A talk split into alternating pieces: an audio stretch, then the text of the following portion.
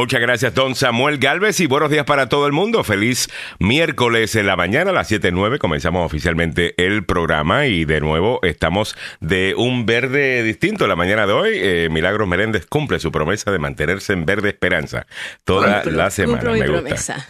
Verde Esperanza, pero también no me había dado cuenta que estamos en la semana de Done Vida. Done Vida es el verde y azul, así que tengo aquí la combinación con el azul. Verde y azul, eh, Done Vida, eh, yo también estoy calificada en cuando te dan tu licencia de conducir para, dos, para donar órganos. Yo también, yo también puedo donar eh, mis órganos, eh, ¿por qué no? Así que recuerde, vamos en la semana de concientización. Si es que sirven. Queridos... Cuando me muera todavía, pues. no, hay algo que puede ser mi... Algo de... Qué pesado. Mis riñones no, definitivamente. O sea, ya, pero imagínate. No, no le deseo que a nadie reciba mis riñones porque no están bien.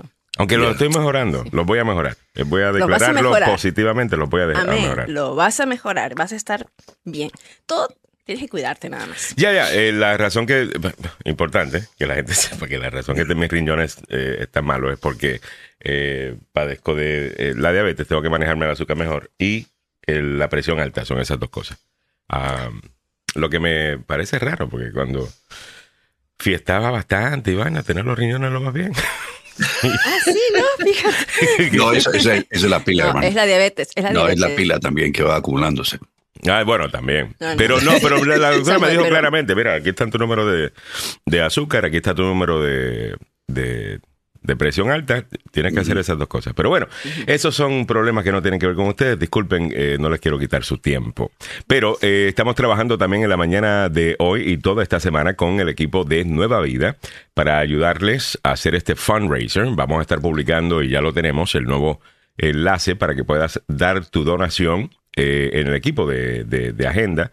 el año pasado les recolectamos unos 1.750 dólares. los, los oyentes del, del, programa en ese par de entrevistas que se hicieron eh, sobre esto. Nos encantaría que ayudara a esa nueva vida, una vez más, una organización que ayuda a las mujeres con cáncer y que hacen un excelente trabajo, que utilizan el dinero de la manera correcta y que son el ejemplo a seguir, según algunos gobiernos locales, cuando le dicen a otras organizaciones, mire, si usted quiere saber cómo hacer esto bien, cómo reportar eficazmente el dinero que se le está dando, haga lo que hace Nueva Vida.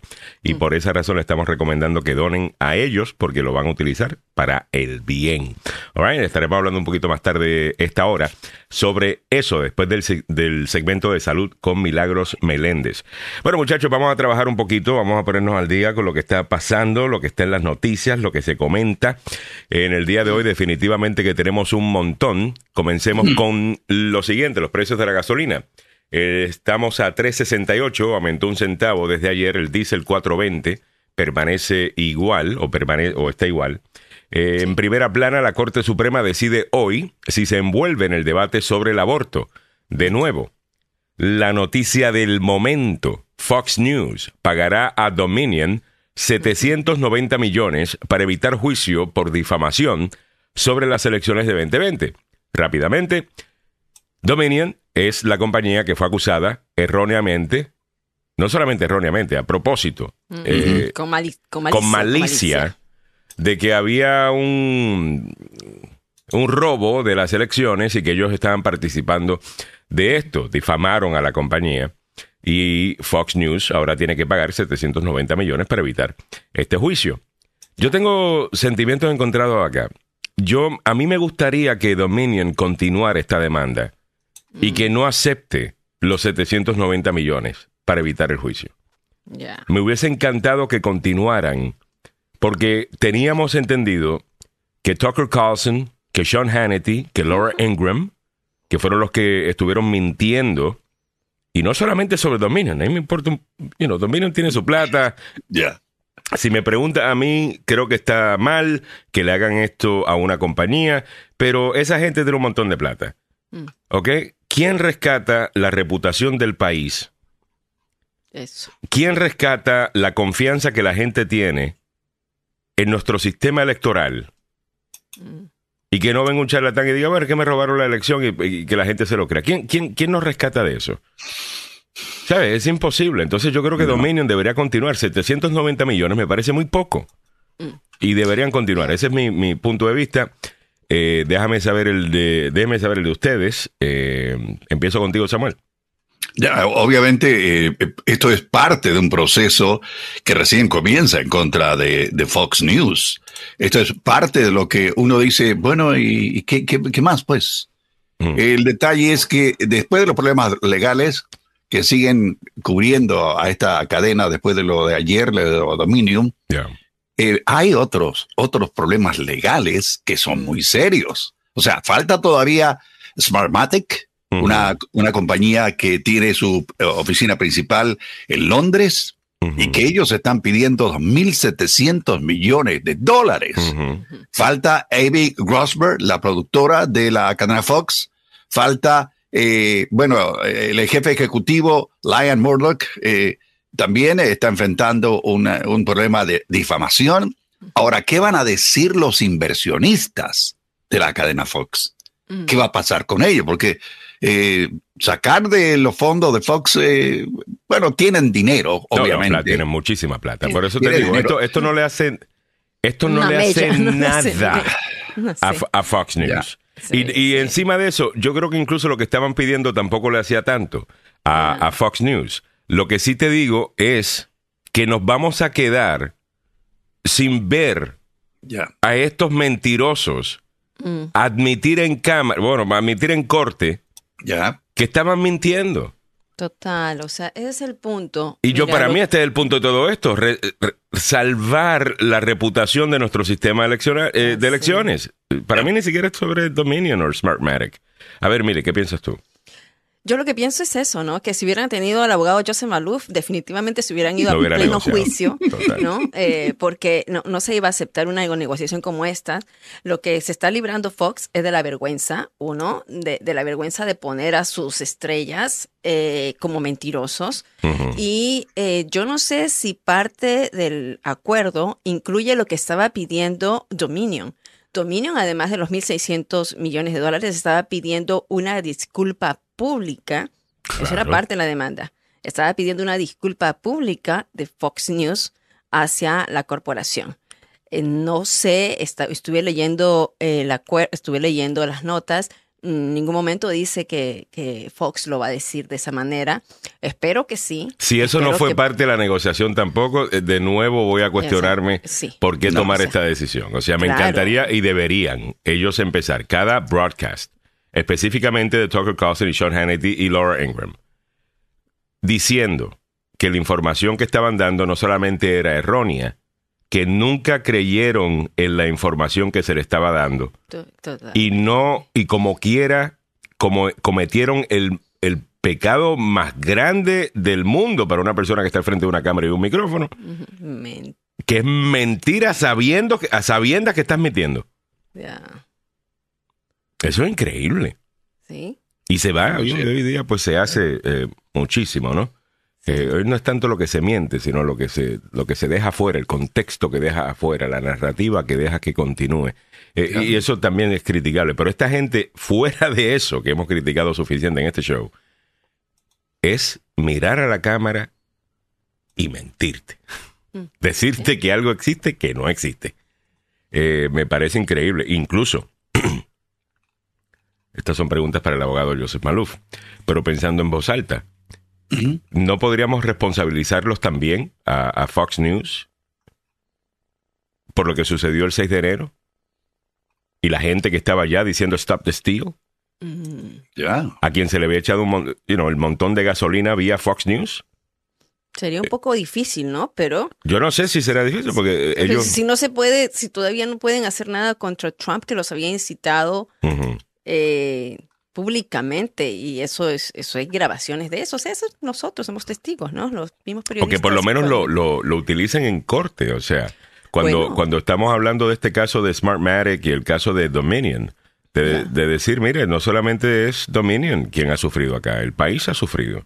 De la misma manera que las pancartas decían Stop the Steal, Dominion es esto, Dominion es lo otro. Eh, y no, el 6 de enero, eh, eso es prueba, perdón, eso es prueba de que el daño que nos hicieron a nosotros se lo hicieron al país también. Eh, me parece increíble. 7, 18 minutos en la mañana. Mario Garay dice, yo quisiera que Fox le dijera a sus televidentes que les estuvieron mintiendo todo este tiempo y que quedaron como payasos. Espero yo lo mismo, Mario. Wall Rose dice buenos días. Yo creo que Fox les dará vacaciones en las islas privadas a los jueces en la corte. Debe ser. Eh. Lenca Mendoza Larco. Hola, buenos días, amiguis de la Agenda Team. Lenca, ¿dónde tú has estado? Que tú estás bien. Eh, eh, ¿Cómo es este? Ha estado Desaparecidita. no, no, no, yo la he visto, ha estado en reuniones. Ha estado... No, lo digo de agenda, obviamente. yo, yo sé que ella trabaja, no lo estoy cuestionando su trabajo. no, al mismo horario, pues Alex, al mismo horario. Al mismo horario. Y la quiero felicitar porque va a recibir un premio también. Ah, felicidades, Alenka. que la hemos visto en, en, ¿cómo es? En campaña y, es, y es tremenda líder. Oye, Alenka, eh, coméntame, porque estaba leyendo ayer que Bob Menéndez, el senador Bob Menéndez, tiene un nuevo plan migratorio que no necesariamente incluye una ley. Ya. Que aparentemente se puede tomar desde el Ejecutivo. Y esto, y esto me interesa muchísimo porque aparentemente es algo que Biden sí puede hacer. Así que vamos a estar hablando de eso un poquito en el día de hoy. Me encantaría eh, que me des tu conocimiento. Lenca Mendoza Larco. Dice, ahora estoy en una conferencia en DC, voy camino hacia ahí. Perfecto. Juan Noriega dice, la mentira tiene pies cortos. Eh, oye, pero eh, no sé exactamente qué, quieres decir, Juan, eh, pero le, ha hecho mucho daño. A, este país. O sea, hay una gente que está completamente convencida que la razón que Donald Trump no es presidente es porque le robaron la elección. Y, y, eso simplemente no es cierto. O sea, simplemente no es cierto. Pero, pero bueno, ah, alguna gente asumo, ¿no? Que quieren creer eso. Y no, de esa manera no tienen que admitir que perdieron. Y a lo mejor de verdad no lo creen. Pero les gusta decirlo para así no tener que admitir que han perdido. Hay gente que hace de necia, eso no, me, no, no me sorprende, ¿no? 7.21 minutos de la mañana. Pasemos rápidamente con Don Samuel, que ya está listo con la información deportiva. A esta hora, próximo te pongo el día con los precios de la gasolina. Trabajamos en otros titulares importantes, incluyendo algunos de inmigración. Y cuando regresemos, también tendré, bueno, y más tarde vamos a tener Salud al Día con Milagros Meréndez. No te lo pierdas, eso y mucho más esta hora aquí en la agenda. Adelante, don Samuel. Gracias, Alejandro. Le recordamos que este informe del mundo de los deportes, del fútbol, pasión de multitudes, opio del pueblo, llega a ustedes por una cortesía del abogado Joseph Malou. Bueno, damas y caballeros, el Madrid hizo lo suyo ayer, pero ¿sabe qué? No era el único partido. No. Ayer el Milan vuelve a las semifinales de la Champions League después de 16 años. Sí, selló su paso a la semifinal de la Champions tras 16 años de ausencia. Y no fue por una. ¿Por qué te digo? Por, porque derrotaron al, contrincante, no. Empataron frente, uno a uno frente al Napoli. Pero con ese golito, bueno, se fueron a la, semifinal de la Champions. Así que una de las semifinales podría ser un derby del Milán, uno que se lograría si el Inter hoy no se deja sorprender por una victoria del Benfica en San Siro, en Italia. El conjunto dirigido por Simone Inzaghi se quedó con 2 a 0 en la ida. El Milan cumplió por su parte el trato y mantuvo a la cabeza fría y repleto el estadio Diego Armando Maradona de, de Nápoles anfitrión de unos cuartos de final del torneo más importante en Europa. Así que va a estar muy sabroso el día de hoy, va a estar bueno. Y eh, le quería contar, eh, ¿sabe qué? un chismecito que siempre eh, entretiene. ¿eh? no nos gusta, pero nos entretiene, ¿eh, Samuel? ok, claro. Neymar y Bruna Biancardi anunciaron que serán papás. Ah, Ándale. Mm. Soñamos con lo que dijeron es bonito. ¿ah? Soñamos con tu vida, planeamos tu llegada y saber que estás aquí para completar nuestro amor hace que nuestros días sean mucho más felices. Reza el, el detalle. Será una hermosa familia con un hermano, abuelos, tías y tíos que te están esperando con los brazos abiertos. Ven pronto que te esperamos. Continúa el posteo que incluye varias imágenes en las que se le ve sonriente y muy contento. Así que, bueno, enhorabuena para Neymar. ¿Cómo está el tráfico en la capital de la nación a esta hora de la mañana?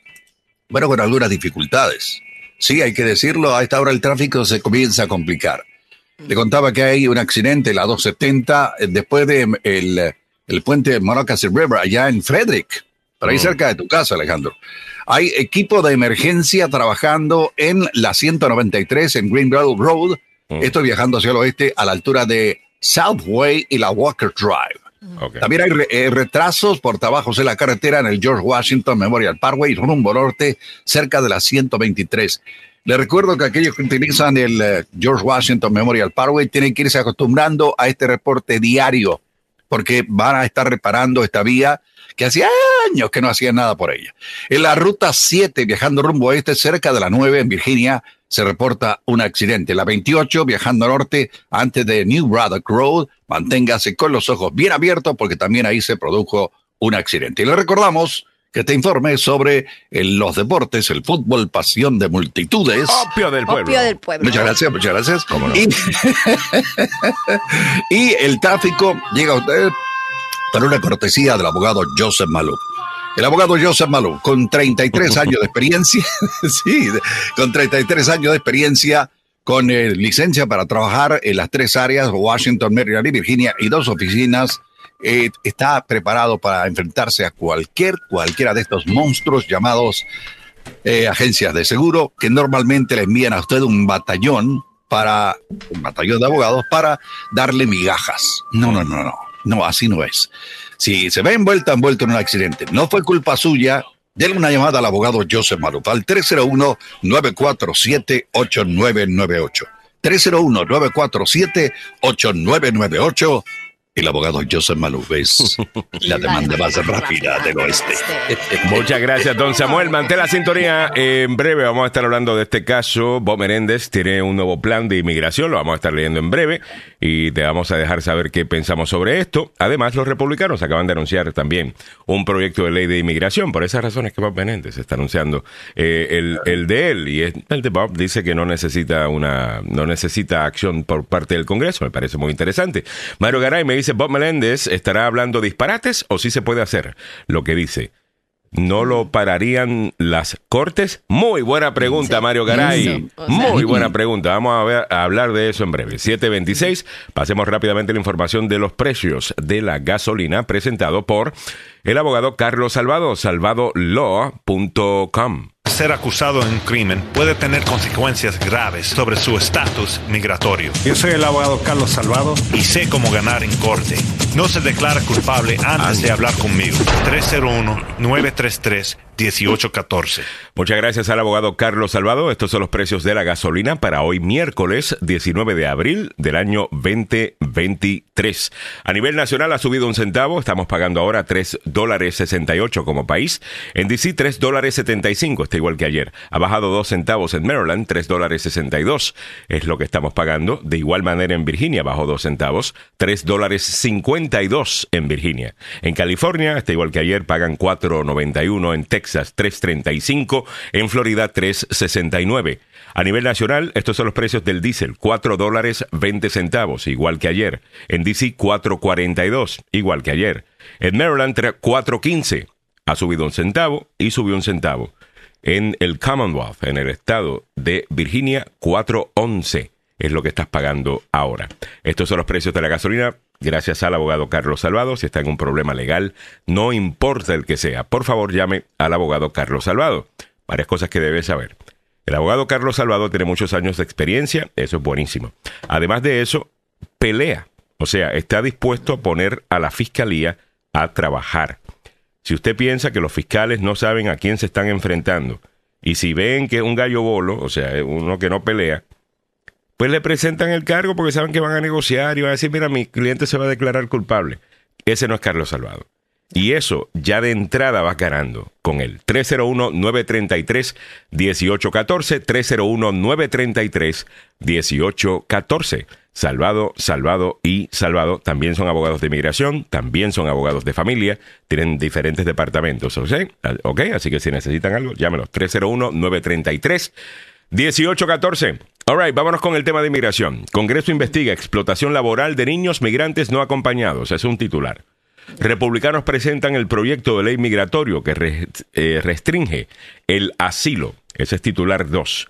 El senador Menéndez propone plan migratorio que incluye nuevo TPS para centroamericanos y deportaciones aceleradas, además de otras cositas que vamos a estar hablando en solo segundos. Vamos a comenzar con el tema de los republicanos, Mili. Eh, ¿Qué es lo que están presentando los republicanos como solución al problema de inmigración? Y después nos vamos con el de Menéndez.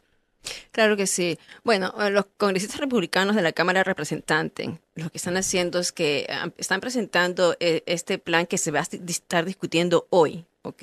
En un comité de, los representantes, que por supuesto ah, te pone más seguridad fronteriza e, e incluye las restricciones al asilo, también al programa de permisos humanitarios y permitiría la detención de familias en la frontera. O sea, prácticamente lo que estaría haciendo este proyecto de ley presentado ayer por el congresista Díaz Balar, ¿no? En conferencia de prensa, eh, lo que está haciendo es como regresar a la era Trump, ¿no? Las normativas que tenía el presidente Donald Trump eh, implementadas que según los republicanos, ¿no? Según ello, había frenado eh, esta inmigración indocumentada y que había puesto eh, eh, orden aparentemente.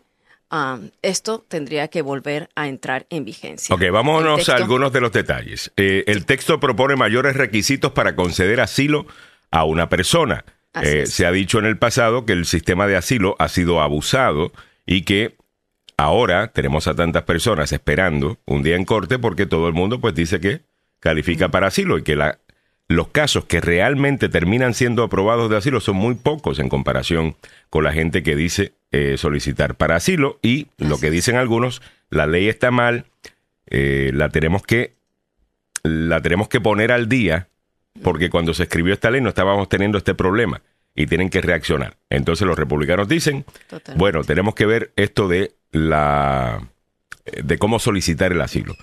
El texto, además, propone, en cuanto al tema de asilo, excluir a las víctimas de violencia de pandillas o violencia de género, o sea, personas que le están corriendo a la violencia doméstica, de ser consideradas para la protección solo por esos motivos. O sea, no significa que si usted le está corriendo a una pandilla o usted está corriéndole a una pareja abusiva, no es que no se le pueda dar eh, asilo, simplemente que no va a ser exclusivamente por esas eh, razones, parece que va a tener que comprobar otras. A su vez, la propuesta de los republicanos permite la detención de grupos familiares en centros de detención para migrantes por un periodo prolongado de tiempo, una polémica medida que fue implementada por el gobierno del expresidente Donald Trump entre 2017 y 2021 y revocada por la administración de Joe Biden. O sea, ellos quieren que la detención de grupos familiares en centros de detención para migrantes por un periodo prolongado de tiempo, debido a que tanta gente está llegando ahora, es en familia. Porque como nos estaba diciendo Mili ayer, eso es lo que están recomendando los coyotes. Eh, que, hagan. Ok. La presentación de esta propuesta de ley ante este comité es el primer paso en el proceso de aprobación en el que sigue una votación en el hemiciclo. El presidente de la Cámara de Representantes, Kevin McCarthy, prometió atacar la crisis migratoria en la frontera con México durante su primera intervención en el Congreso al asumir su cargo en enero. Ahora, los republicanos controlan la, mayoría de la Cámara Baja, o sea, la Cámara de Representantes, después de las elecciones del medio mandato de noviembre, pero los demócratas siguen teniendo control del el Senado. Mm. Esto no va para ningún lado. No va eh, para ningún lado, no, no va para, no va, eh, mira, y yo creo que todo esto están presentándolo porque está, está viendo esta investigación, Alejandro. Hay una investigación que se está corriendo en la Cámara de Representantes por eh, niños que han venido sin compañía y que están siendo explotados. El New York Times sacó un informe bien detallado de esto. las, Estamos cambiando el tema. Eh, para hablar pero solamente te digo, porque te digo, o sea, poniéndolo en contexto, ayer ha sido todo inmigración y yo creo que es por, por esto, ¿no? Que se está discutiendo ah, en, en, el, en la Cámara de Representantes y ambos partidos ahorita quieren salir con sus propias propuestas migratorias para darle solución a esta situación. Ahora, en esta propuesta republicana, ¿hay algo eh, que legaliza, regulariza el estatus de alguien o esto es todo eh, ¿Cómo es en eh, law enforcement? Eh, ¿Es, todo enforcement? ¿Es, es, todo...?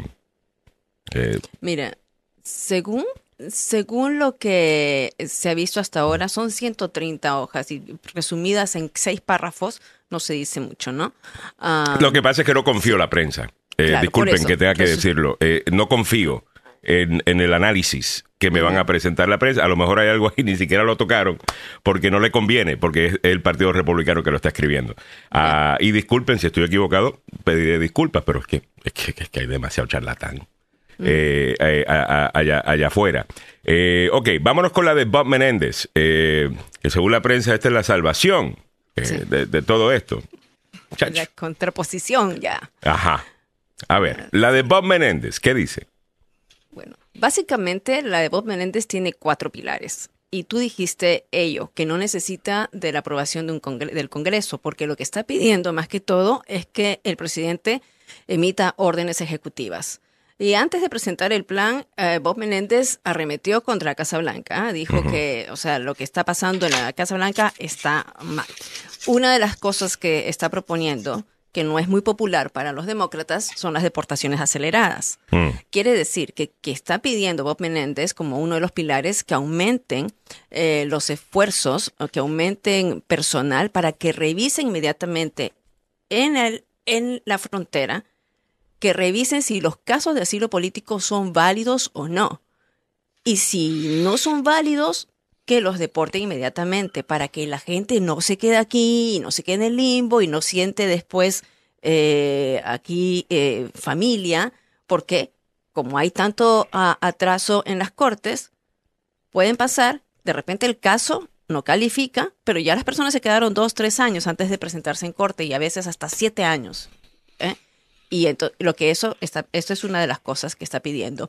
Luego está pidiendo crear caminos legales para reducir, eh, por supuesto, eso es lo que estoy diciendo, la, frontera. Está pidiendo también un TPS, ¿no? A la resignación de un nuevo TPS para Centroamérica, que debe incluir a los 12 millones de indocumentados eh, como un, un perdón, un parol humanitario, para que puedan trabajar legalmente en el país y ampliar la, la, regla provisional del asilo del 5 de enero. O sea, el 5 de enero es lo de esos cuatro países, ¿no? Que se les permite poder llegar aquí con un patrocinador.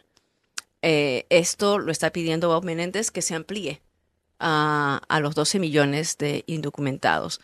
Eh, bueno, este es otro de sus, de, sus pilares. También eh, intensifica los esfuerzos para contrarrestar a las organizaciones delictivas que son transnacionales involucradas en la trata y el tráfico de personas, o sea, irse en contra de los coyotes, y a expandir la asistencia humanitaria para integrar mejor a los migrantes y refugiados en países de, de América, de Estados de, de las Américas. Está diciendo, él dijo básicamente, la gente quiere salir de su país, pero no simplemente porque quiere llegar a Estados Unidos, según, la, según lo que dice Bob Menéndez. Si le dan asilo en otro país, entonces eh, eso también hay que trabajarlo con otros países en, en lo que son las Américas. Eh, Centroamérica, Sudamérica o propio Canadá. No lo dijo así abiertamente, pero prácticamente estuvo ah, mencionando así de esa manera. Ahora, otra vez, está presionando él al gobierno de Joe Biden para eliminar las medidas punitivas incluidas en la actual política ahorita fronteriza. También desafía a los republicanos quienes culpan a la administración de impulsar una política de puertas abiertas. Otra mm. vez, eh, órdenes ejecutivas. El presidente Joe Biden, cuando asumió su mandato, pasó 13 órdenes ejecutivas y todos estábamos felices porque las órdenes ejecutivas eran excelentes, pero de esas, ah, ¿cuáles han quedado? Ok. Eh, ya con eso lo tenemos. Entonces, básicamente, esto es el parol. Vamos a añadir a un montón de personas más al parol. Se podrá hacer. Bueno, aparentemente sí se puede hacer. Ah, pero ya hay una batalla. En el bill, en el proyecto de ley republicano, una de las provisiones de ese proyecto de 137 páginas. Hay un montón de cosas ahí. Ah, y disculpen, para mañana me lo leo. Eh, me lo leeré hoy. Eh, son 137 páginas. Hay muchas cosas ahí. Y una de las cosas que quieren hacer es limitar el poder que pueda tener el presidente de ofrecer precisamente el parol a un grupo completo de personas. O sea, decir a gente que viene de tal país se lo vamos a dar a todo el mundo. Porque según lo que argumentan ellos, el parol debería ser una cosa más, más específica, eh, en donde no puede simplemente dárselo a, un grupo grande. Eh, entonces, eh, veremos a ver. Aparentemente esto podría suceder ahora, si se puede hacer. ¿Por qué no lo habíamos hecho antes? Me pregunto. Por orden ejecutiva. yo sé, pero ¿por qué no lo hicimos antes? Si sabíamos desde hace rato que los republicanos no iban a hacer absolutamente nada con el tema de inmigración, eso lo sabíamos. Mm. ¿Por qué no lo hicimos antes? Bueno, me suena, me suena, me suena a que estamos en elecciones, señoras y señores, y que viene algo por ahí. Absolutamente. Mira, el del Partido Republicano, para mí, suena, ahora que leí un poquito más eh, sobre él, suena como un messaging bill. Eh, lo que es un bill, un proyecto de ley que no tiene necesariamente chances de pasar y realmente no los tiene. Pero le dices a tu base, y a tus votantes y a independientes que están de acuerdo con ellos, esto es lo que nosotros haríamos con el tema de migración. Este es el contraste entre los demócratas y los republicanos. Ese es el mensaje. There is the messaging bill. Los demócratas no van a pasar esto en el Senado. El presidente Biden jamás va a firmar una ley que dice que ahora el asilo político, si una persona está corriéndole a la violencia de género, eh, que él firme una ley como esa. O sea, yo no veo cómo puedo, o sea, el Partido Demócrata lo guinda eh, si hace una cosa como esa. Eh, y sinceramente, yo creo que incluso hasta correctamente. ese ha sido lo que hemos tenido en el tema de, de, del asilo político por mucho tiempo. Yo creo que sí hay que hacerle cambios al, al tema de asilo político. Eso, yo estoy claro con eso. Y el que me diga que no, que eso está perfecto, que no se abusa o lo que sea. Usted está, disculpe, escuchando lo que le dice MSNBC. Pero cuando hablas con los expertos sobre el tema, te dicen, mira, sí, hay algo que hay que hacer con esto. Esto está, esto está siendo abusado. Y quien está sufriendo las consecuencias de ese abuso del sistema son las personas que legítimamente tienen un caso de asilo. Claro. Porque tienen que estar más tiempo eh, esperando una decisión y como ya, y, que usted y que usted piensa que pasa cuando un juez ha escuchado de 100 casos, 75 que no calificaban o que estaban estirando la cosa para poder calificar. Mm. Y ya ese juez dice, contra, la mayor parte de la gente está mintiendo. Mm. Y viene un caso de verdad. Y ahora ese juez no, no tiene confianza quizás, porque ha visto tanta exageración, mentira, whatever.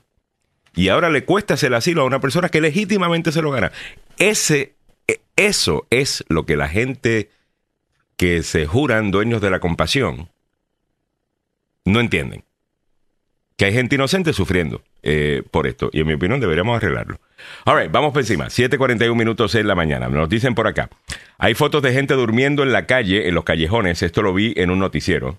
Eh, ok, ok. Me dice Angélica Carrillo. ¿Qué sucede en Nueva York? ¿Enfermos? ¿Será verdad que los niños inmigrantes están atendiendo las escuelas públicas sin haber pasado por examen físico y vacunas? No, no sé, te podemos buscar esa información. Gracias por, por, gracias por la, por el tema.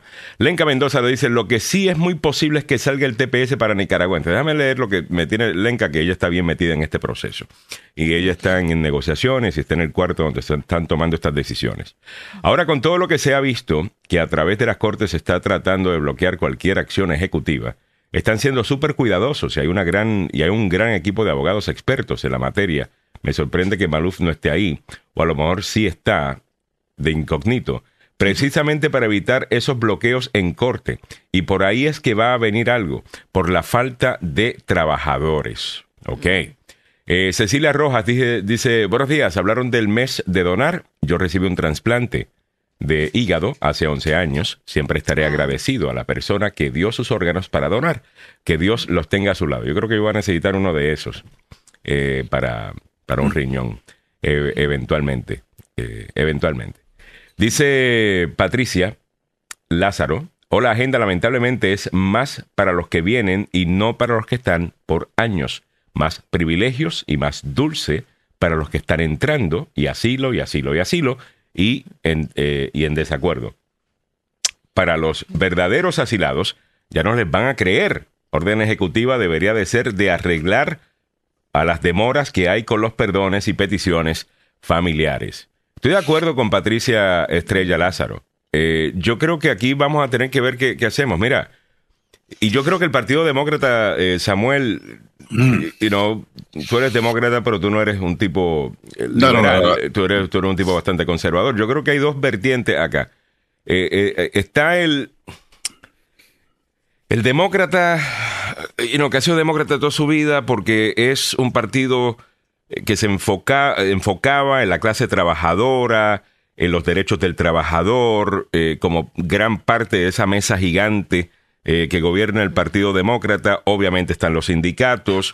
Eh, ahí ese inmigrante que lleva 20, 30 años, 10 años, incluso 15 años, es también parte de eso. Los sindicatos lo apoyan, por eso que muchos de los sindicatos están a favor de una reforma migratoria.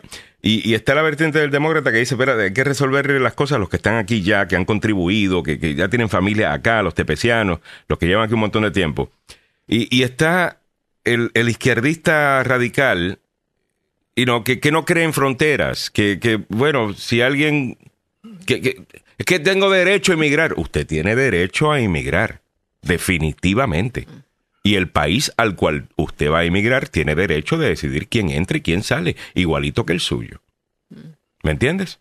Eh, eh, esto es, y esto sonará fuerte, sonará, sonará fuerte solamente porque lo han, lo han entrenado a usted a escuchar un mensaje que normaliza un país que no respeta su frontera. ¿Qué país hace eso? Por, Señores, dejemos la, dejemos la ridiculez, porque es que si no, no podemos resolver estos problemas. Mm. Eh, ¿me, entiendes? Eh, eh, esto, es, esto es gaslighting. Y no, esto que nos han dicho, no, que es el derecho de la gente. No, no lo es. No, no lo es. Y la realidad del caso es que muchos inmigrantes en este momento que están esperando resolver su situación no van a poder resolver su situación hasta que la frontera se maneje. Porque no habrá, no existirá el apoyo político para la reforma migratoria que legaliza personas en el país, no va a existir mientras sigan entrando más personas. Es lo mismo que estábamos diciendo ayer. Si usted quiere trabajar a favor de controlar las armas y leyes de control de armas, va a tener que trabajar al mismo tiempo en reducir el crimen, específicamente el crimen violento. Las dos no, no puedes ser liberal en el tema del crimen y conservador en el tema de armas. Desde el punto de vista conservador de, de, poner más reglas para que tú puedas tener un arma. Si la gente siente que tiene miedo cuando va para la calle, pues lo mismo con el tema de inmigración. No podemos convencer a la gente de legalizar a 20 millones de personas si todos los días ven que están entrando cientos de miles? Eso sonará duro. Pero, ¿qué es lo que se supone que hagamos? ¿Usted está dispuesto a decirle a la gente que lleva 20 años aquí que espere 20 años más para pasar una reforma migratoria? Es tiempo de escoger a quién, quién es tu bendita prioridad. Ya. Partido Demócrata, who is it? Los que están llegando, los que están, los que han estado aquí, ¿quiénes son? Eh, no sé, Samuel, ¿qué piensas tú? No, lo primero que hay que hacer es controlar la frontera, básicamente, y solucionarle el problema a los 11 millones de inmigrantes indocumentados que en un alto porcentaje, en más del 70%, son nuestros. ¿Ok? Mm. El problema es que esto es un juego político. La mayoría, e insisto, la mayoría de la gente que llega a este país no son refugiados políticos, no son perseguidos políticos, son es, gente que viene con problemas económicos, son refugiados económicos. Vienen aquí porque quieren conseguir un mejor futuro para ellos y su familia. Mm. Y los, lo que vos decís, Alejandro, los que, los que están tratando de evitar que Daniel Ortega los meta preso porque le, dijo que era le dijeron que Ortega y su mujer son unos ladrones, mm. a ese lo meten preso y eh, eh, la única alternativa... Ese es el asilo político. Exactamente. Ok, es allí donde voy. Pero el problema es que ahí hay un, enredo entre aquellos que dicen, mire, a mí me están persiguiendo las maras. O el otro dice, no, a mí el gobierno me está persiguiendo. Bueno, lo de las maras en El Salvador ya está controlado. Honduras está haciendo lo suyo. Falta que Guatemala se ponga las pilas para controlar la, delincuencia de las pandillas. Ok. la parte política en Nicaragua, la parte problemática de Nicaragua, no comenzó ayer, no comenzó antes de ayer, comenzó hace rato. Si lo recuerda con eh, la familia Somoza. Llegaron los guerrilleros, llegó Daniel Ortega, comenzaron a cambiar el país y ahora Daniel Ortega, su mujer y sus séquitos se han convertido en otro Somoza que está en contra de aquellos que eh, buscan libertad, buscan... Eh, finca personal. Exactamente. Entonces, ahí está la diferencia. El que viene de un pueblo donde el primero dijo, ¡Eh! ¿Está en Chicago? Sí. ¿Cómo te está yendo? Está yendo bien, hermano. Tengo un billete. Esa, esa persona que ganaba cuatro centavos en su país de origen, en una parte donde no hay desarrollo, donde no hay inversión económica, es el que le va a decir a un primo, venite hombre, yo te, aquí tengo un cuarto hermano, aquí lo compartimos, vení a echar, echar punta aquí pues. Entonces llegan aquí por cantidades increíblemente grandes. Mm. Aquí tenemos un problema con la gente de Venezuela, con la gente de Nicaragua, con la gente de Haití, que está sufriendo violencia, ¿verdad? Y la gente cubana que quiere irse de Cuba porque no pueden sobrevivir eh, eh, en estos momentos tal como están. Y lo que tenemos que hablar, Samuel, y solamente para apoyar tu punto, es antes, o sea, lo que Samuel está básicamente diciéndonos, mira, el asilo político era asilo político. Ya. O sea, el nombre te dice de qué estamos hablando. Una situación política que causa que tú tengas que correr por tu vida, ¿ok? Porque eres del partido incorrecto, porque estás con el movimiento incorrecto, tu vida está en peligro, te van a encarcelar, te van a matar. Ese tipo de... Ese es el asilo político. ¿El asilo político? Sí. Lo cambiaron, lo ajustaron para añadir otras cosas. Pero era gente que estaba buscando una puerta por atrás para legalizar más gente. Eh, ¿Me entiendes? Y se les agradeció en el momento, pero se nos ha ido de la mano. Eh, ¿Me entiendes? Se nos ha ido de la mano eh, todo esto.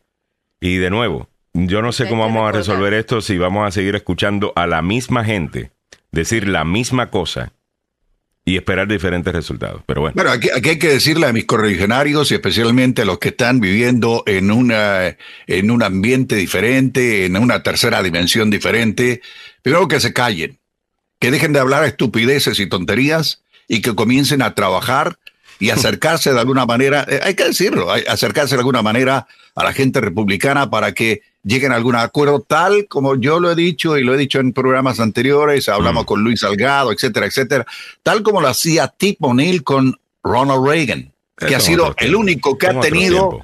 Sí, que el único que ha tenido suficiente eh, coraje, suficiente producto avícola para enfrentarse con todo el mundo y decir, ¿Sabe qué? Tenemos que solucionar el problema migratorio. Hasta ahorita no ha aparecido ninguno que... En ese, tiempo, en ese tiempo se enfrentaba a los demócratas, porque realmente el tema de inmigración era de los republicanos. O sea, los republicanos decían los negocios necesitan trabajadores. Ya. Y tú has visto en un debate presidencial, precisamente de la primaria republicana de 1980, a Ronald Reagan y George H. Walker Bush pelearse quién quiere más a los inmigrantes.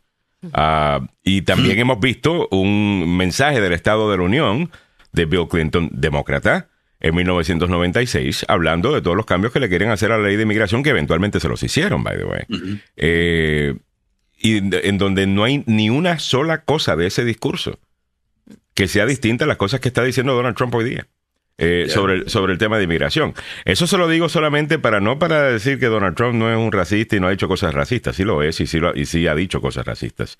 Lo que te digo es que lo importante no es la narrativa, lo importante es la verdad. ¿Ok? Y déjenme decirle a otros políticos que decían algunas cosas que dice Donald Trump sobre el tema de inmigración. Se van a caer de, usted sabe qué. Ya.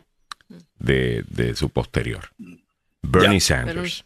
Bernie Sanders es uno que en el 2007 y antes del 2007 decía que la inmigración de indocumentados básicamente era lo que causaba que los trabajadores estadounidenses ganaran menos dinero porque era mano de obra barata. Eso lo decía Bernie Sanders. ¿Ok? Que cambió su discurso un poquito cuando le dijeron, bueno, usted está en el lado izquierdista de, todo esto y aquí hay un grupo súper a favor de fronteras abiertas y, y, y, el resto no le va a gustar ese mensaje. Usted cambie. Y ahí cambió. ¿Ok? Pero todas las cosas que te dicen son, wow, ¿cómo alguien puede decir eso y ganarse el voto de un lado? se vienen diciendo desde hace un montón de tiempo. ¿Ok? Y algunos latinos las dicen cuando están en su país sobre otros grupos de gente que están llegando a su país. Este es el ejercicio más grande que hemos visto en hipocresía, señoras y señores. La demagogia que se da con este tema. Y después usted se pregunta por qué no se resuelven. Porque el tema lo han secuestrado los demagogos que dicen cosas para recibir aplausos y no personas que están queriendo resolver el problema. Ese es mi punto de vista, ¿no? Y sin más lejos, Alejandro, o sea, en 2000, hace 10 años, en el 2013, se formó el grupo de los ocho, cuatro senadores eh, republicanos con cuatro senadores eh, demócratas que estaban impulsando estas propuestas y podría, en el 2013, había avanzado, ¿no? Pero otra vez, se atan de manos y, o sea, que sí ha habido intenciones, pero hasta el punto, ah, nada. Y también quería decir otro punto nada más de... Y nos vamos con salud en estos últimos seis minutos, así que dámelo. Ya, vamos a salud. No, no, no, dame el punto. Ya. No, no, no ya me dejaste picado, ahora quiero saber. En el, 2003, en el 2013, cuando hubo la migración de los niños no acompañados, este era el punto, que el asilo político no se le estaba dando a la gente que estaba huyendo por el crimen de pandillas. En ese entonces, esa era la situación de que el asilo político era estrictamente asilo político por ideología. Mm. Y entonces... Ahí es que se expande. Claro, ahí están pidiendo. Y dicen porque, porque entonces tienes ahí a Honduras con el índice más alto de crimen, tienes a, El Salvador donde la gente huye. Solo lo que me estás diciendo es que se convirtió en un imán. Bueno, ahí es donde se amplía, ¿no? Porque ese era esa era una situación difícil porque el asilo político era exclusivo tal y como estaba escrito. Ya, asilo político. como está escrito. Es asilo político. Ideologías. Uy, es porque... Entonces creó un imán. Eh, eh, o sea, trataste de hacer algo porque mucha de la gente que estaba viniendo era porque le estaban corriendo las pandillas, obvio. Entonces, para que más pudieran entrar, dijiste, bueno, déjame cambiarlo el tema del asilo político. Pero entonces eso causó que un montón de gente, ok, ahora lo que tengo que decir es que las maras están detrás de mí. Y muchas veces sí estaban detrás de ellos. Y otras veces no. Eh, ¿me, entiendes? Y es un poquito más difícil comprobar que una Mara está detrás de ti que un gobierno por tus posturas eh, políticas, tu ideología. Eso tú es bastante fácil documentar.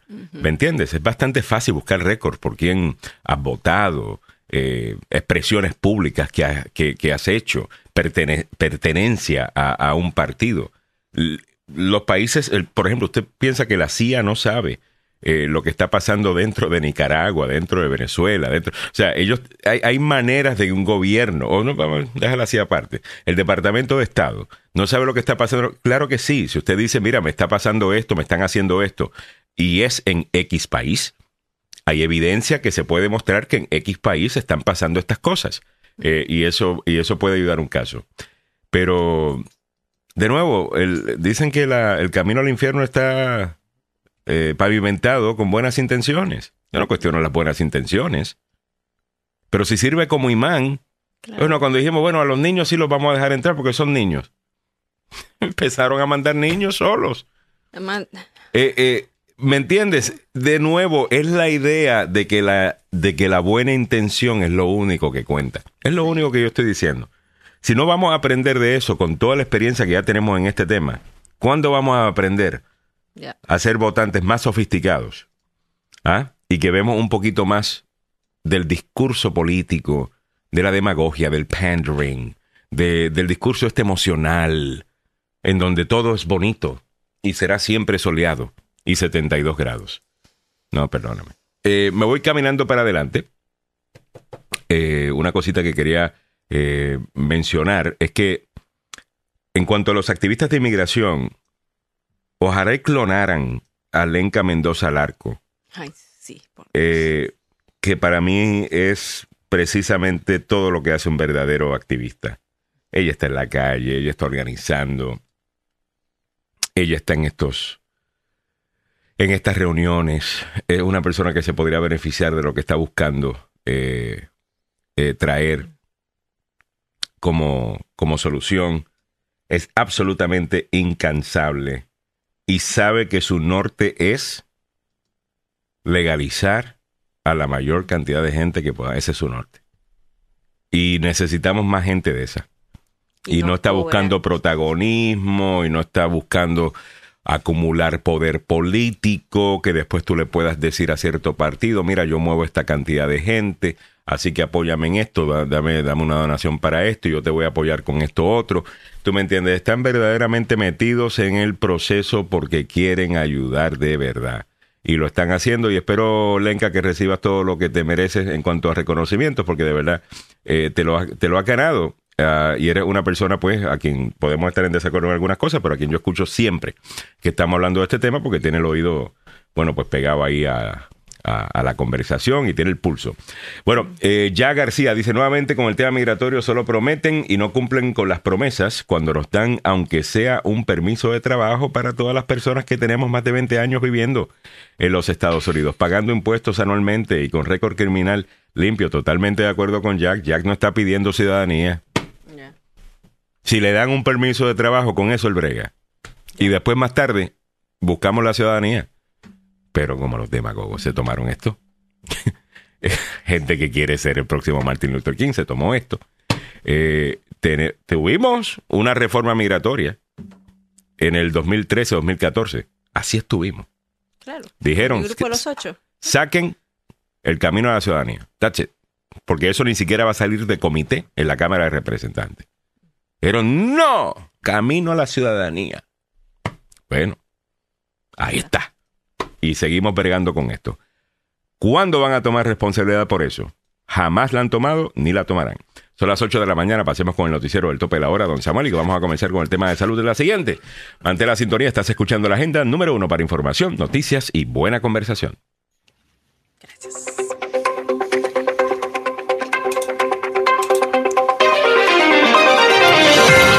Los problemas legales de la cadena Fox News no han terminado después de su acuerdo ayer con Dominion, ya que enfrentan otras demandas, incluyendo la de Smartmatic. En el ámbito regional, Ralph Lauren y la Universidad de Georgetown abren un centro de prevención de cáncer en el Distrito de Columbia. En nuestra América Latina, en México, la Corte Suprema de Justicia invalida la militarización de la Guardia Nacional del presidente Andrés Manuel López Obrador. Muy buenos días, le saluda Samuel Galvez, aquí el detalle de la información. Después de su acuerdo de 787.5 billones, Fox News enfrenta demandas de un ex empleada y otra empresa tecnológica de votación.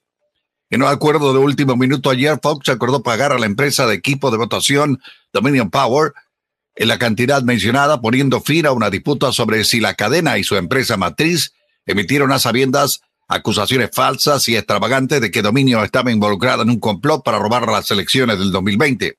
Según los expertos, si bien el monto del acuerdo es increíblemente alto, Fox ha evitado un espectáculo más dañino de un juicio y una disputa pública, pero aún enfrenta una serie de desafíos legales. Esto en los próximos meses.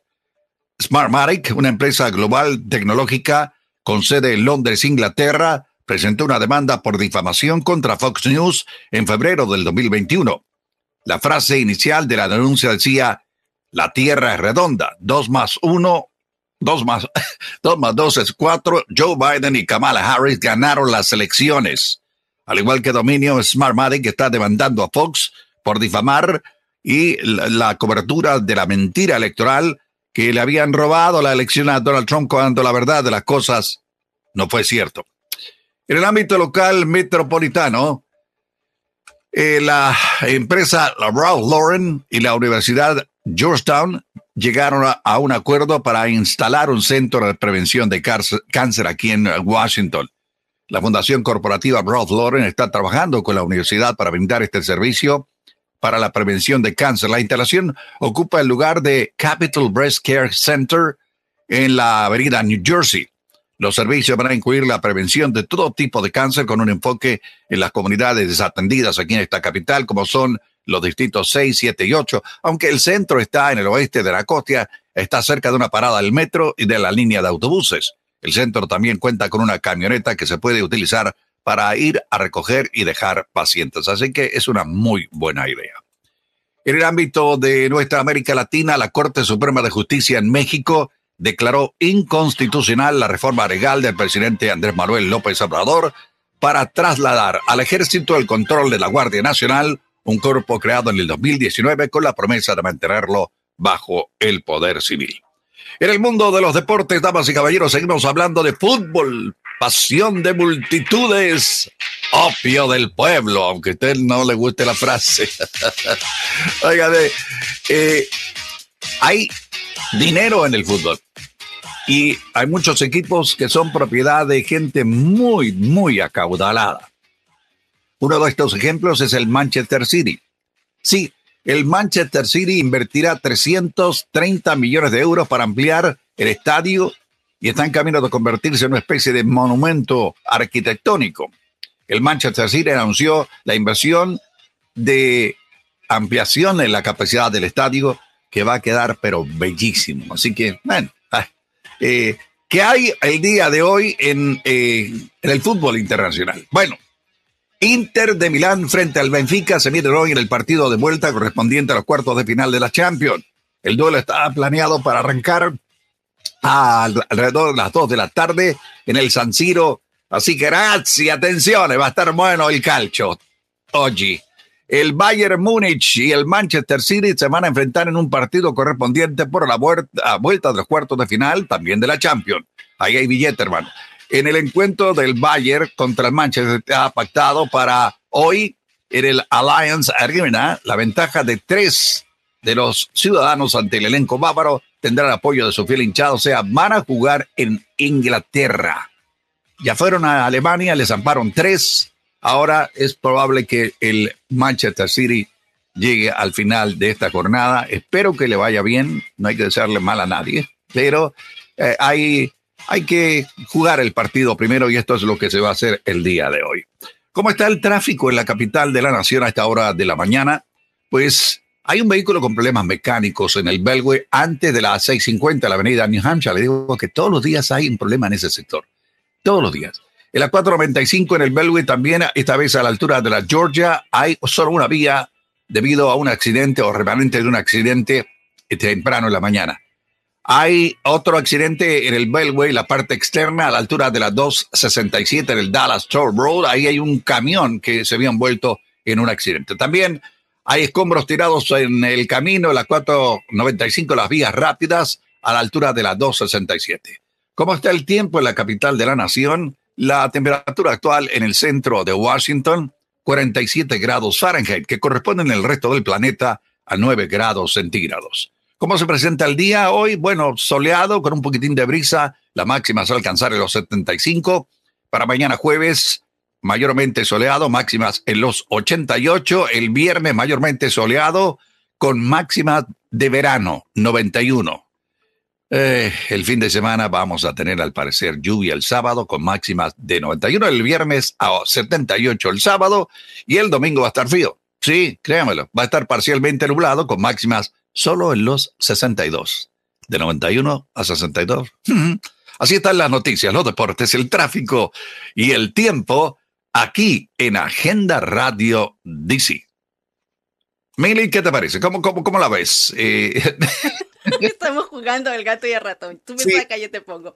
Bueno, justamente estaba haciendo un vivo. Mira, eh, aquí estoy haciendo un vivo para invitar a la gente de que ingrese a las noticias de mb.com. Usted también ingrese a las noticias de mb.com y comparta, comparta. De DMV. Así. las noticias DNB.com. Sí, DNB. D de Distrito de Columbia. M de Maryland. B de Virginia. Así que las noticias DNB.com. Perfecto. Muy bien. Muchas gracias. Disculpen, disculpen, disculpen. que estaba caminando el perrito. Eh, 8 y 8 minutos en la mañana. Pasemos con el tema de salud, que ya tenemos a Milagros Meléndez con la información. Esto presentado por el doctor Fabián Sandoval. El doctor Fabián Sandoval presenta Salud al Día con Milagros Meléndez. A ver, Mili, cuéntanos. Bueno, si yo les traigo salud, eh, Alejandro. Otra vez haciendo hincapié de que, bueno, aquí estamos con el doctor Fabián Sandoval de la Clínica de Centro de Investigación Emerson. Ustedes pueden llamar al 202 239 0777 202-239-0777. Les recuerdo que hoy a las nueve y media está el programa del doctor Fabián Sandoval. Bueno, entonces vámonos a estas noticias haciendo hincapié de que, uh, Ale, ¿puedes quitarlo, por favor? haciendo hincapié de que esta semana estamos eh, con la semana de Done Vida, que usted puede convertirse en un ente de dar, de dar vida eh, para otras personas. Así que eh, Done Vida es una campaña que se está realizando durante toda la semana. Bien, y en cuanto al tema específico... Sería chévere que la gente de Done Vida venga al, programa. Comuníquense con, conmigo cuando quieran y con mucho gusto lo, podemos hacer. Nos encantaría que estuvieran acá a, esa maravillosa gente eh, De, de Done Vida que están haciendo mucho por la comunidad. Así es. Mañana, mañana voy a estar reuniéndome con uno de ellos, así que los podemos invitar. Pero bueno, eh, te, te, digo, eh, Alejandro y Samuel, la FDA ahora está autorizando el segundo refuerzo de COVID actualizado por Omicron para personas mayores. La Administración de Drogas y Alimentos autorizó ayer esta segunda dosis de refuerzo de COVID actualizado para adultos mayores y personas con sistemas inmunológicos debilitados.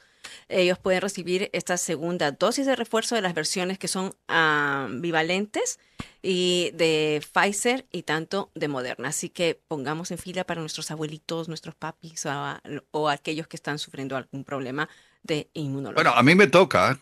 A mí me toca porque yo soy mayor de 65, así que me toca ponerme, eh, eh, seguir llenando la tarjetita. Sí, sigue llenando la tarjetita, así que también lo puedes hacer de manera electrónica. A mí también nos toca, creo que a, ti, Alejandro, y a mí nos toca también, así que vamos a estar, por lo menos yo sí, yo me pongo todas las, todas las de refuerzo. Y bueno, ¿qué está pasando con los jóvenes que se están rehusando a usar condón? Y esto está aumentando eh, las enfermedades de transmisión sexual.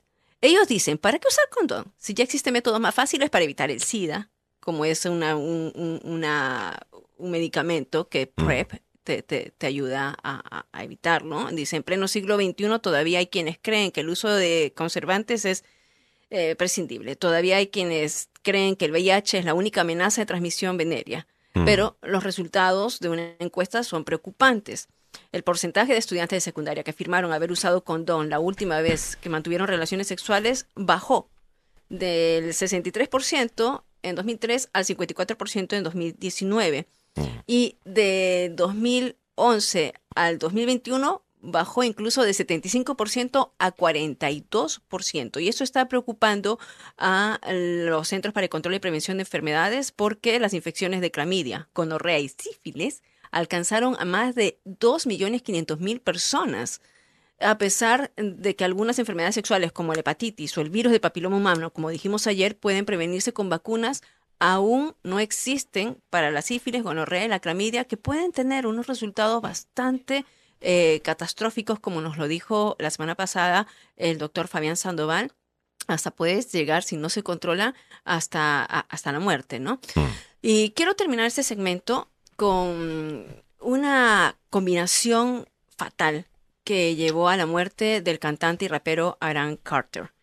Mm. Eh, ahora se acaba de decir que él se ahogó accidentalmente en su bañera debido a los sedantes que había tomado y al gas que se utilizan en los limpiadores de aerosol que había mm. inhalado. Carter, el hermano menor de Nick Carter de los Backstreet Boys, fue encontrado sumergido y muerto a los 34 años en la bañera de su casa en Lancaster, California, el 5 de noviembre. Según el informe de la autopsia del médico forense del condado de Los Ángeles, él estaba tomando un sedante que es alprazolam, que a menudo se vende bajo la marca de Xanax. Este, o sea, este es un sedante que, muchos de nosotros podemos tomarlo como un calmante o como, sí, como dicen, ¿no? Un, un sedante. Y entonces la combinación de este sedante con el, el gas utilizado en los limpiadores de aerosol que inhaló fue fatal según el informe forense. Y aquí lo tenemos en pantalla. Con esto así, eh, advertencias, ¿no? A veces hay combinaciones que son mortales, ah, eh, sobre todo... Y tan joven, ¿eh? Tan joven, tan joven. Bueno, y sobre todo, eh, pues, con los inhaladores, estos los limpiadores, mucho cuidado a aquellas personas que sufren de problemas respiratorios igualmente. Con eso cerramos este segmento traído usted por el doctor Fabián Sandoval de la Clínica y el Centro de Investigación Emerson desde Washington DC. El doctor Fabián Sandoval tiene varios programas que están probando diferentes medicamentos que ya están en la última etapa para salir al mercado y lo importante que es que estemos nosotros, los hispanos, eh, tratándonos con estos medicamentos para ver cuáles son eh, realmente la efectividad de ellos mismos. Así que tenemos esta oportunidad de participar en los diferentes estudios y al mismo tiempo tomar al doctor Fabián Sandoval como su médico de cabecera. Así que pueden llamar y grábenselo al 202-239-0777, 202-239-0777. A ver, a las 8.14 minutos de la mañana estás escuchando la agenda. Gracias por la sintonía. Vámonos con las otras cosas que tenemos para ustedes en el día de hoy. En breve te ponemos al día con la demanda de Fox News y esta compañía de máquinas que utilizan en las elecciones, Dominion. Aparentemente han llegado a un acuerdo. Yo estoy en desacuerdo con ese acuerdo. Yo quería que fueran para el juicio. Eh, me parece demasiado barato. Yo quiero escuchar a Tucker Carlson, a Sean Hannity y a Laura Ingram testificar y, decir y admitir que le estaban mintiendo a la gente. Pero bueno, eh, hablaremos de eso con el abogado Joseph Maluf. La Corte Suprema decide hoy si se envuelve a meter en el debate sobre el aborto.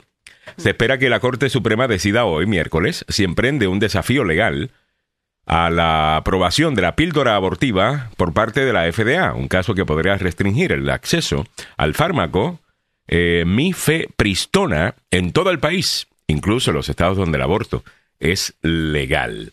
Si la Corte Suprema acepta aceptar el fallo de un juez de Texas que amenazó con retirar el medicamento del mercado, sería la segunda vez en menos de un año que la Corte Superior se ocupará se ocupara de los límites al acceso al aborto, lo que podría allanar el camino para otro fallo de gran éxito este verano que podría cambiar drásticamente la forma en que se aprueban los medicamentos en los Estados Unidos. ¿Ok?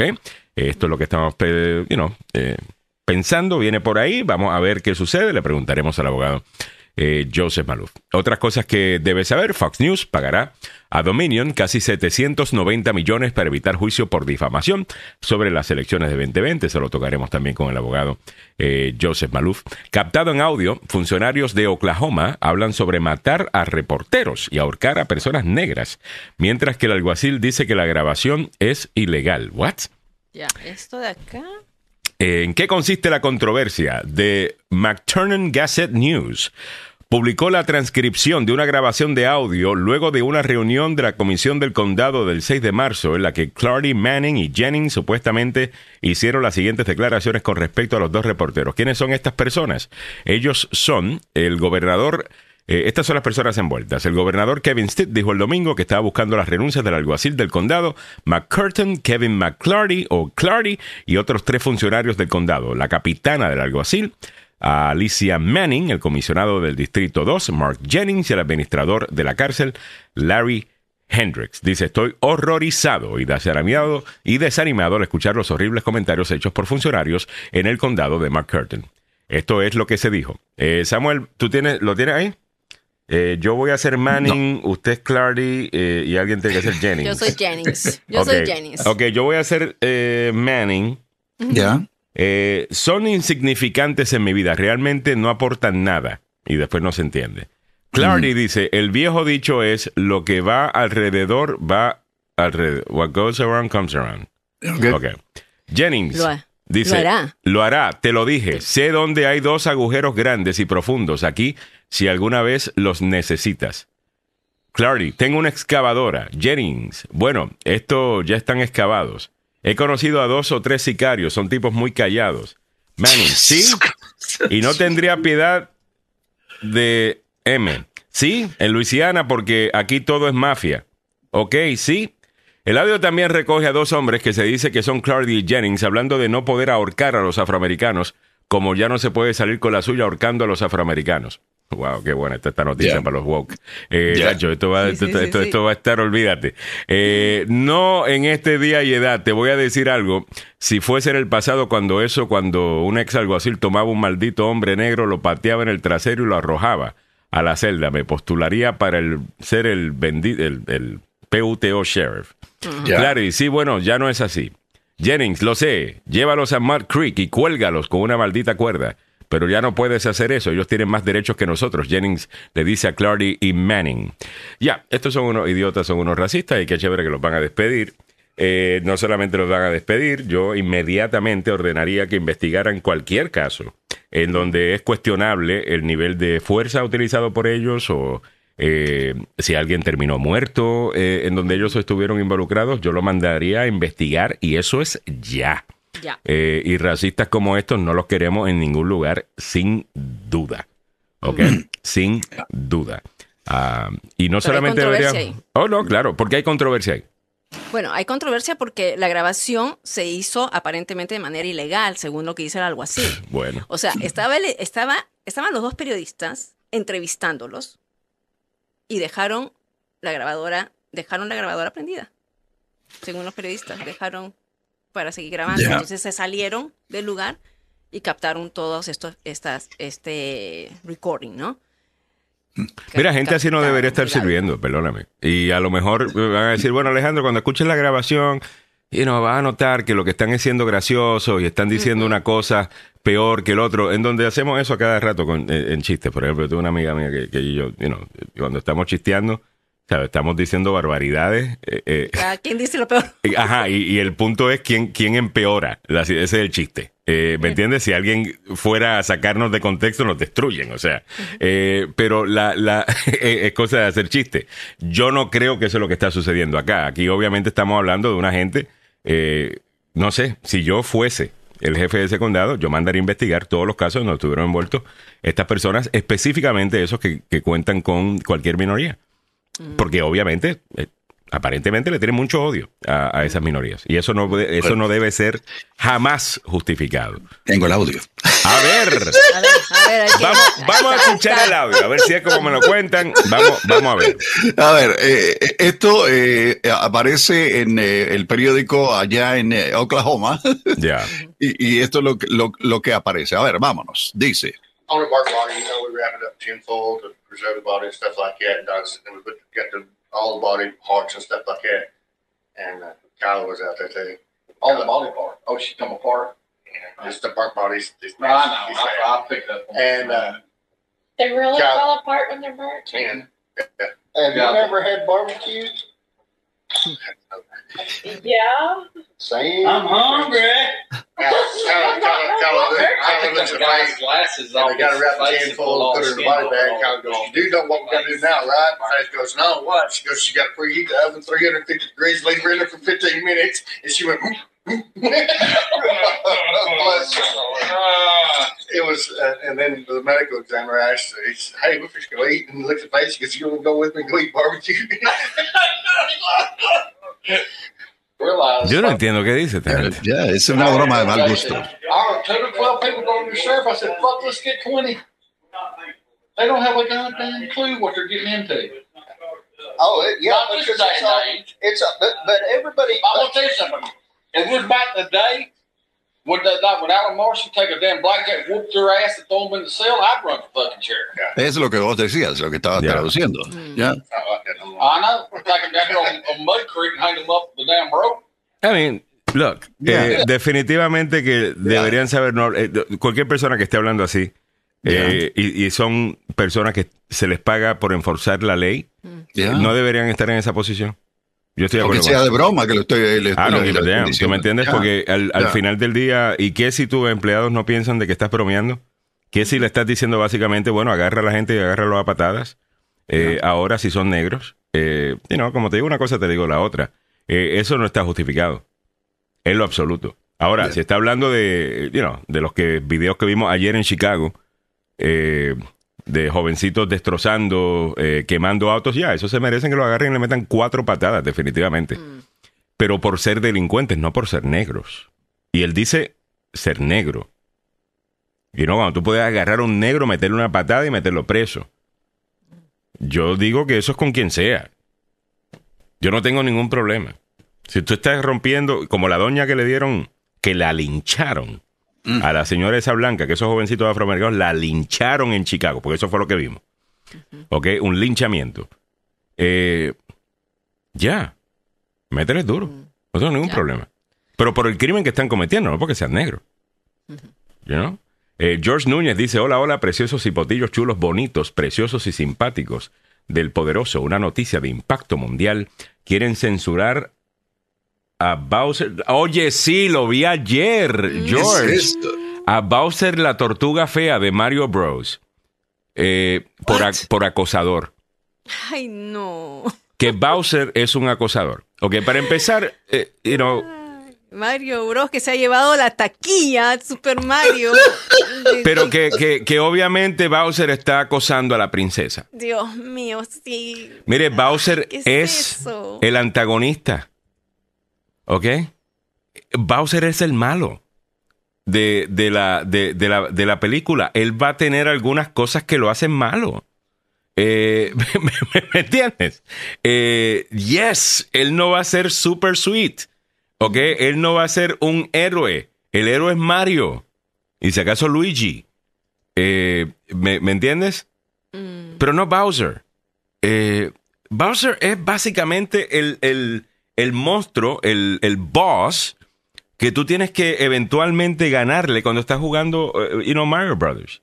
En el original, en el Super Mario. Yeah. Um, que es como un lagarto. ¿Qué es lo que él, él es como? No es un lagarto, él es él es como un sapo, ¿no? Como... Eh, eh, aparentemente están enojados porque no hubieron escenas inclusivas. Ya, yo quería ver unas gallines, pero no las vi. Eh, ¿me, entiendes? Este es Bowser. Ok, Bowser parece un acosador. Obviamente, hasta violador parece Bowser en esa foto. Míralo, ve. Tiene las manos así, tiene la boca así, así grande, quiere comer. Bowser es horrible. Mira Bowser. Se nota que es un sucio. ¿Ok? Pero Bowser es un personaje de, una, de una película. ¿Cómo que está acosando a la princesa? A lo mejor la está acosando. Bowser es malo.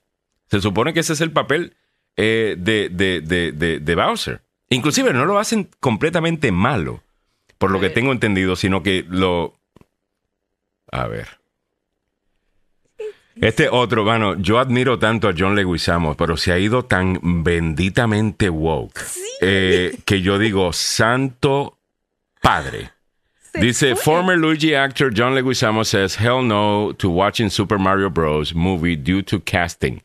They messed up on the inclusion. No incluyeron a, más latinos, dice él. Eh, obviamente, él en el pasado había jugado el papel de Luigi eh, él está con todo eso. Acaba, lo acabo de ver en una entrevista decir que los latinos descubrieron a los Estados Unidos y que son los que construyeron a los Estados Unidos. Y usted dirá, Alejandro, el suroeste de los Estados Unidos es cierto. Yes, tienes toda la razón. Eh, ese territorio fue México, eh, totalmente. ¿Ok? Hubo otras personas que pelearon en la guerra incluso de rebelión, que eran latinas, muy pocos, pero ahí estaban, eran españoles también, eh, y, vaina. Ahora, las 13 colonias que comenzaron este país, usted sabe muy bien quiénes son los que comenzaron eso, eran casi en su mayoría inmigrantes eh, que vinieron del área de Gran Bretaña ¿ok? A establecer unas colonias, que eran unas colonias británicas, que eran muy distintas a lo que sucedía en México y en Sudamérica y, en Centroamérica eh, y, el resto. Y el decir eso es un disparate. Ahora lo dice por dos razones. Número uno, la mayor parte de la gente no conoce de historia y se lo van a aplaudir. Oh, yeah. Pero lo dice por otra razón. Ahora van a salir un montón de gente ofendida con él queriendo recordarle la historia que yo les acabo de recordar de cómo comenzaron las 13 colonias, en donde pues quizás ahí no había tanto de los latinos, no había latinos acá. Eh, quizás, qué sé yo, alguien había venido y no sabemos, tú me entiendes. Creo que hay récords de, pero como el de hoy día, eh, en donde éramos un importante segmento de la población estadounidense o de las colonias, pues no. Y alguien seguramente le va a recordar eso a él. Y él va a utilizar eso como evidencia de mira cómo odian a los latinos.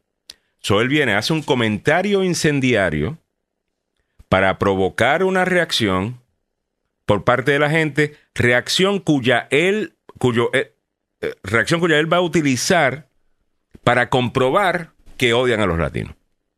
Mm. Y así es que funciona todo esto. Es un ciclo. ¿Ok? He's fishing. Está tirando la bomba, vamos a poner gente a brincar, ahora cuando brinquen. Eh, eh, es como están haciendo esto. Me parece bien tonto todo esto. Um, Isaac Villa dice, esos que quieren censurar a la película de Mario deben ser los mismos que querían censurar a Arjona. La misma gente, Isaac. Es la misma gente. Pepe Villalobos, Alejandro, a mí, me eh, a mí en cambio nunca me cayó bien ese leguizamo porque siempre ha acomodado a la posición latina que le convenía. Tú sabes que son así. Entonces él está ahora con lo, lo, de él es, él, se ha convertido en un walk warrior en donde ahora eh, pues nosotros nos tienen que dar cosas porque somos latinos mm. eh, en vez de nosotros que nos den cosas porque la gente pues pues eso es lo que quiere. Lo merecemos, ¿no? Porque se, Y porque eso es lo que la gente quiere. Es la vaina de que los resultados deben ser todos iguales para todo el mundo, para tener un mundo feliz. Eh, ok. eso no existe. No existe. No, ¿Me entiendes? No existe. Si yo te digo mañana que yo me quiero hacer cantante y que voy a hacer el Capital One Arena van a llegar dos gatos a verme. Eh, van a llegar, si acaso, 100 personas a verme hacer el ridículo para después reírse de mí. ¿Ok? Ahora llega Grupo Firme, como estuvo ahí el pasado eh, fin de semana, casa llena en el Capitol. ¿Sabes por qué? Ellos tienen talento, yo no. es tan sencillo como eso.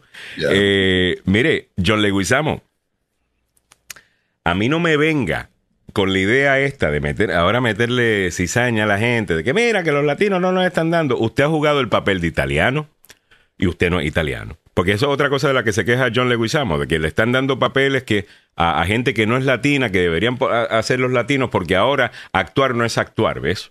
Si tú quieres jugar el papel de un gay, tú tienes que ser gay. Mire, yo creo que si vas a jugar el papel, para eso eres actor. Estás actuando eh, como algo, ¿me entiendes? Eh, yo creo que está muy bien. Si voy a contar la historia de una persona gay, creo que lo ideal sería tener una persona gay. Creo que va a ser más realista. Eh, ok, eso lo entiendo. Pero no es que de facto te lo tengo que dar. Porque tengo que cubrir una cuota. ¿Usted no ha visto Filadelfia? Con dos de los mejores actores. por Dios, claro que sí. Con... Denzel Washington y con... Um, ah, ¿Cómo se llama? Este. Él es el de. Uh, oh, el dueño de Hollywood. Eh, el mejor actor es Tom, Hanks. Y Tom, Hanks. Tom Hanks. Tom Hanks hace el papel de, de, este hombre homosexual. Yeah. ¿Ok? Que se está muriendo o, está sufriendo de SIDA y las injusticias. ¿Tú sabes que Tom Hanks creo que llegó a pedir disculpas por haber jugado ese papel? Ay, no. Porque no era gay. Y le están queriendo llamar a eso, como le llaman blackface, llamarle a esto gayface, en donde jugaste el papel de algo que, no era. Mire, son actores. Es que los, es que esta gente me tiene. Es que no, no puede ser. Yo, voy a dejar de hablar de esta gente porque es que me suben la presión. Eh, eh, no, es porque. es, que, es, que es tan tonto a las cosas que hacen. yo creo que son niños. No, eh, eh, eh, son secuestradores. Yo, yo pienso que les gusta secuestrar, secuestrar verdades, secuestrar posturas, ¿no? O sea, cuando mm. yo estoy con eso, Alejandro, me voy siempre a la caricatura que nosotros compartimos para reírnos un poco. Ah, bueno, esta es Filadelfia. ¿no? El caso de. Ahí está. Una magnífica película. ¿no? ¿Qué años? 91, creo que fue, en los 1990. Y para los woke que no estaban vivos eh, en 1990, 1991. No habían nacido. Y no habían nacido eh, y que se quejan de que, you know, Tom Hanks estaba jugando el papel de un gay cuando no es gay. Y esa es la exclusión con la que estábamos lidiando. Pues mira, a lo mejor había algo de exclusión, aunque si tú me dices a mí que los gays son excluidos de Hollywood, eh, escucha lo que te acabo de decir, que los gays están excluidos de Hollywood. Siempre ha tenido un rol muy importante eh, las personas que se identifican con, como gay y lesbianas en, Hollywood. Hollywood ha sido uno de los lugares más progresistas en este aspecto. Eh, y solamente para darles un ejemplo, ¿saben lo que estaba sucediendo en ese tiempo? Había un montón de gente muriéndose de sida en este país y en el mundo. Lo que hizo Tom Hanks, siendo el actor más popular, más querido, o sea, porque Tom Hanks no le cae mal a nadie, fue, oye, suavizar la imagen del gay, del estereotipo que se veía en las noticias, en los programas de radio, como esta gente sucia, esta gente mala, esta gente que se merecía que le dieran sida. Y los humanizó Tom Hanks con su papel en, en la película Filadelfia. Eh, yo no creo que Tom Hanks tiene que pedir disculpas por haber jugado el papel de gay si no era, no era gay, me parece súper tonto. Eh, y Bowser de Mario Bros, pues si es acosador, bueno, qué sé yo, llémenlo a Mario Brothers Jail. Eh, y Arnold Schwarzenegger, el tipo dijo que era un robot del futuro. Ya. Total, abogado, ese impersonando un, robot. claro. Antes de, antes La comunidad robótica está ofendida de entrar con el abogado Joseph Malú, me gustaría que ustedes vieran una fotografía que ha corrido el mundo entero. Eh, eh, esta fotografía para seguir con la cuestión de los niños. Oye, sí, sí, sí, sí, sí, de ayer. intruso de la Casa Blanca. para los que vivimos aquí en la capital de los Estados Unidos y que eh, nos hemos acostumbrado a un cambio absolutamente total de cómo uno circula alrededor de la Casa Blanca, antes, frente a la Casa Blanca, había circulación de vehículos. La barda era más chica, más baja, y eh, la gente andaba alrededor. A raíz de una serie de, situaciones donde gente eh, brincaba la barda, se metía a la Casa Blanca, elevaron la, la, altura. Lo que no cerraron fue la angostura de cada barra. y por ahí se metió un, un, un pequeñito, un niñito pequeño. De, un bebé eh, sí, Samuel, pero la pregunta es si el bebé es demócrata o republicano. Esa es la pregunta. Antes de que yo te pueda decir si van a haber cargos o no en contra del bebé. Bueno, eh, eh, para salir independiente. Gracias a Dios. Todavía, lo, todavía lo podemos salvar. dice, ¿vieron la jaula de locas con Robin Williams? la jaula, ah, The Birdcage. Esa es muy buena película también. Angélica Carrillo dice, me refiero a Mr. B, The Children YouTube Show. Uh, for Kids. Eh, me dice Pepe Villalobos, como dije en mi comentario anterior, la gente de Buzz Lightyear ha quedado atónita de cómo una película normal de niños le haya ganado a su bombardeo woke cuando saben, pues, en Buzz Lightyear, pues querían añadir unos personajes LGTBQ, la gente estaba quejando porque era una película de niños. Eh, no le fue bien. Eh, y aquí nos estamos quejando porque supuestamente Bowser, que es el malo de la película de Mario Bros., aparentemente está acosando a la princesa. Es Mario Bros. Ok, abogado, le preguntaré más tarde si la princesa tiene un caso. Eh, pero vámonos a la noticia grande, abogado parece que han llegado a un acuerdo Fox News con Dominion de 700 y pico de millones de dólares. Yo quiero que ellos yo no quiero que ellos lleguen a un acuerdo. Yo quiero ver a esta gente testificar y decir yo que les voy a mandar un mensaje esta mañana, te prometo, cuando termine la, entrevista acá. ¿Qué es esto? Mira, esto es normal, el proceso de llegar a un acuerdo eh, muchas veces significa que la verdad es clara y no la puedes esconder y consecuentemente cuál es el propósito de ir a la corte. Claramente Fox sabía que iba a perder. ¿Y por qué sabía Fox que iba a perder? Por los correos electrónicos, por los, las comunicaciones internas, por los emails que mandaron, reconociendo que sabían y que todo el tiempo que seguían repitiendo la mentira, sabían que era una mentira. Y eso es lo que es difícil probar en un caso de difamación. No es tanto el hecho de que la información se haya publicado y que la información sea falsa y que la información tienda a perjudicar tu reputación. El punto es cuál era la intención de la persona que publicó la información en el momento. Pensaban que era una verdad. O sea, tenemos claramente dos canales de televisión que podemos mencionar, uno Fox News, el otro MSNBC. Y no puedes ver eh, dos, si miras las noticias en los dos canales todo el día, vas a pensar que están viviendo en dos planetas diferentes. Total. Entonces, hay un nivel de mentira, hay un nivel de exageración. Yo no exageración sé cómo llamas. Con, exageración con MSNBC, pero mentira, right out, mentira. con, Fox News, en mi, opinión. y ahora hay consecuencias. Cuando la mentira perjudica a otra persona. Ahí es donde, porque mira, la mentira es, eh, se dan cuenta con los récords que obtuvieron por medio de esta demanda de que Fox News ganó un platal mm. cada vez que hablaban de que las elecciones están robadas. No, se iba la gente a Newsmax cuando no hablaban de eso. Entonces, eh, la realidad es que me tiene la tentación, no voy a sacar dinero, entonces voy a publicar esta mentira no me importan las consecuencias que va a tener esa mentira con personas inocentes como Dominion. Dominion es un, lo que le llamamos un bystander inocente, a una persona que estaba en el lugar equivocado a la hora equivocada y fue que por una razón u otra a alguien se le ocurrió, me imagino, en algún bar o en algún lugar donde se consumen drogas, a alguien se le ocurrió decir, ¿saben qué? es que están cambiando los votos con estas máquinas de... y se corre la bola con eso y ahora es noticia oficial y ahora una compañía que, que, tiene miles de trabajadores, millones de dólares invertidos en este negocio de, de poner máquinas para tomar el voto, están bajo ataque del presidente de los Estados Unidos. Eso en un país privado donde la, la democracia y, la, el capitalismo viven juntos, mm. no podemos tener eh, este tipo de actividades donde compañías privadas son atacadas por políticos porque les conviene, pero van destruyendo compañías grandes en el camino.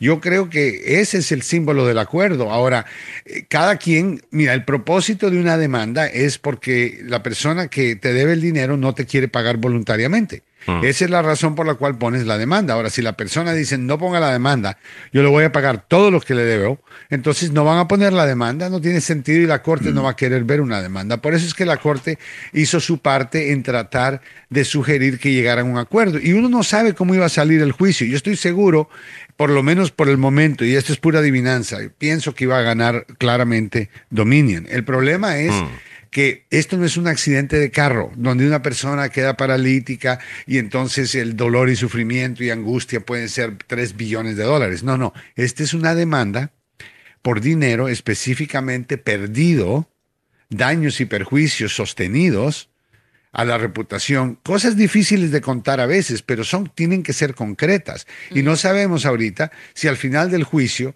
Tal vez el jurado hubiera dicho, sí, Dominion tiene que pagar, pero no tiene que pagar un billón y medio, le vamos a cobrar 100 millones. Yo creo que probaron 200 millones. Entonces, juicios no solamente se tratan de ganar el juicio, esa es fase 1, tienes que ganarlo. Después de ganar la fase 1, que le llaman liability, o sea, cuando alguien te debe, tienes que probar que te debe plata. La segunda parte es daños y perjuicios. Los daños van a depender caso a caso. Como te digo, en, daños y perjuicios de víctimas de accidentes hay mucha más facilidad de poder recibir un veredicto grande basado en dolor, sufrimiento, cosas intangibles, en donde una compañía no tiene dolor. Entonces, cuando estás hablando que Dominion está demandando, tiene que demandar por pérdidas. En otras palabras, Dominion dice, mire, nosotros habíamos proyectado ganar un billón de dólares de ganancias si no hubiera sido por la, estupidez que Donald Trump y todos sus aliados hicieron. Ahora tiene que comprobar eso, tiene que demostrar que hay contratos, que habían compras, que habían eh, órdenes que se cancelaron. O sea, no es tan fácil. Tú no puedes decir, mire, yo perdí un montón de plata y simplemente no tener pruebas de que lo perdiste y que ganaste tal vez hasta más dinero. Así que obviamente la compañía perdió y yo creo que el daño es permanente. Yo creo que siempre van en el futuro, se va a correr la bola por pueblitos pequeños y lugares que, oh no, las máquinas esas cambian el voto, esas máquinas cambian, porque escucharon por ahí una vez, años atrás, y eso ya quedó pegado. Es, esa es una, una, ¿cómo se llama? Es un vaso de vino tinto que le, te cayó en la camisa blanca y simplemente no va a salir. Eh, ahora, eh, una, una pregunta, este, eh, lo decía yo en el tope de la hora. Esto es el primer paso de una serie de problemas que tiene Fox News, porque todavía falta la Smartmatic, que le está haciendo una demanda de 2.7 Smartmatic, Smartmatic tiene exactamente la misma demanda y ya saben que las pruebas ya no van a ser difíciles, no va a ser susto, pero están reclamando mucho más dinero en pérdidas. La diferencia es que la compañía de ellos no es tan grande, solamente está limitado a un estado y en un condado nada más. Así que, como te digo, tú como abogado, no te lo he dicho, te lo voy a decir ahora. Como abogado tú puedes poner cualquier cifra que se te ronque la gana en la demanda. Mm. No hay ningún castigo, no hay un abogado que haya sido sancionado porque mm. puso X cantidad. Eso es como un wish list, you know? una, mm. Tú tiras todo lo que tú. Lo que tú quieras. Ahora, las pruebas de por qué tú crees que te deben un billón o dos o tres billones de dólares, eso es diferente. Ahora van a haber contadores, van a haber estimadores, van a haber expertos que van a hablar de eso en el juicio o van a llegar a un acuerdo. Lo más seguro que van a tener que llegar a un acuerdo, como también no se olviden que tenemos Rudy Giuliani, Sidney Powell. Oh, Está el loco que hace orilla. Abogado, y, también alguien pregunta por acá, y me parece muy buena pregunta, ¿qué pasará con Newsmax y con Giuliani, el abogado y la abogada loca, hablando precisamente de... de, de Sidney Powell. De Sidney Powell. Eh, imagínate, decir la abogada loca y todo el mundo, ah, ya, Todo el mundo sabe quién es Sidney Powell. Oh, ya, Sidney Powell. Bueno, eso es lo que te... Mira, el día de ayer, los, yo le voy a decir las cochinadas o las travesuras, como tú le quieras llamar, shenanigans de Donald Trump le costó a un mm. medio de comunicación un billón de dólares en gastos, mm. porque tuvieron que pagarle a sus abogados probablemente va a ser el resto del, dinero para el billón, ah, que son mil millones de dólares. Uh, ese, es, ese es cuando tú estás apoyando ese caballo y ese caballo te cuesta un billón de dólares, hmm. tienes que pensar qué tanto te conviene aliarte con esta persona en un futuro. Bueno, eh, si no fuera por Donald Trump, Alejandro, esto nunca hubiera pasado. Y eso, y por eso quiero que la demanda continúe. Yo quiero que les cueste más, eh, abogado. Pero bueno, voy cambiando de tema. Eh, abogado, estaba, me, enviaron una encuesta que hizo el Baltimore County Democrats. Esto no es científico necesariamente, algo que tiraron a sus seguidores y le preguntaron, you know, ¿quieren que Biden corra de nuevo en 2024? Esto no es científico, esto es un sondeo de una cuenta de Instagram de los Baltimore County Democrats. Y una demócrata me, lo envió. Me dice, 57% de nuestros seguidores no quieren que Biden corra en 2024. Los resultados los pueden ver en mis redes sociales, búscame como Alejandro Negrón. Ah, y aquí están los resultados. 57% de los seguidores de esta cuenta decía que no corra presidente Biden. Ahora, cuando me preguntaron quién debería correr, no, vi a Kamala Harris por ningún lugar. No, no, no, no. Vi a, Gavin Newsom en 12.9. A Gretchen Whitmer en 29%, la, ex eh, la gobernadora de Michigan, perdón. Eh, Cory Booker, 22%. Pete Buttigieg, 25.8%. Other, 9.7%. No había a Kamala, nadie sugiere a Kamala Harris. antes, antes de determinar quién, sería Kamala Who, um, antes de determinar quién sería el mejor candidato, tienes que también observar cuál es el panorama político. Así es. Y esa fue la razón por la cual Joe Biden, yo le llamo a Joe Biden aceite de castor.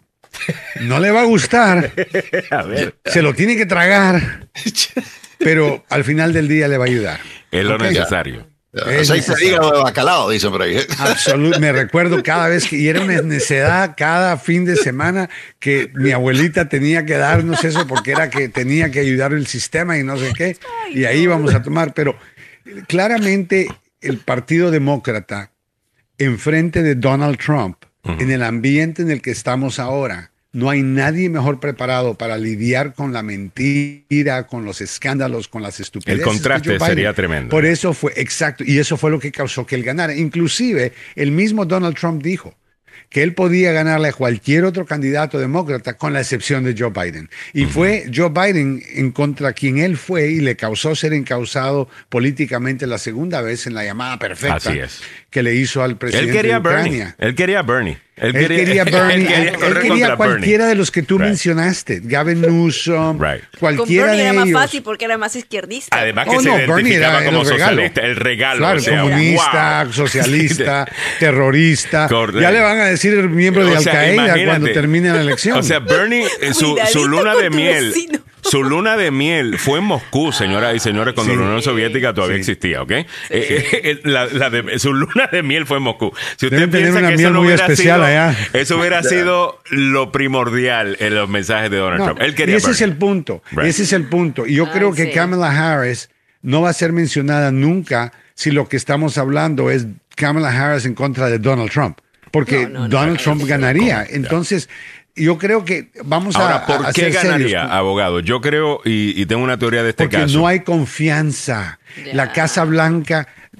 El, por lo menos el Partido Demócrata, el entusiasmo y para que los demócratas salgan a votar, Kamala Harris no ha logrado en el tiempo que está, porque mira, al final eh, tuvo una época donde fue muy popular y eso te dio cuenta que lo que tú, lo, hábil que tú seas de hablar no significa que sabes lo que vas a hacer a la hora de trabajar.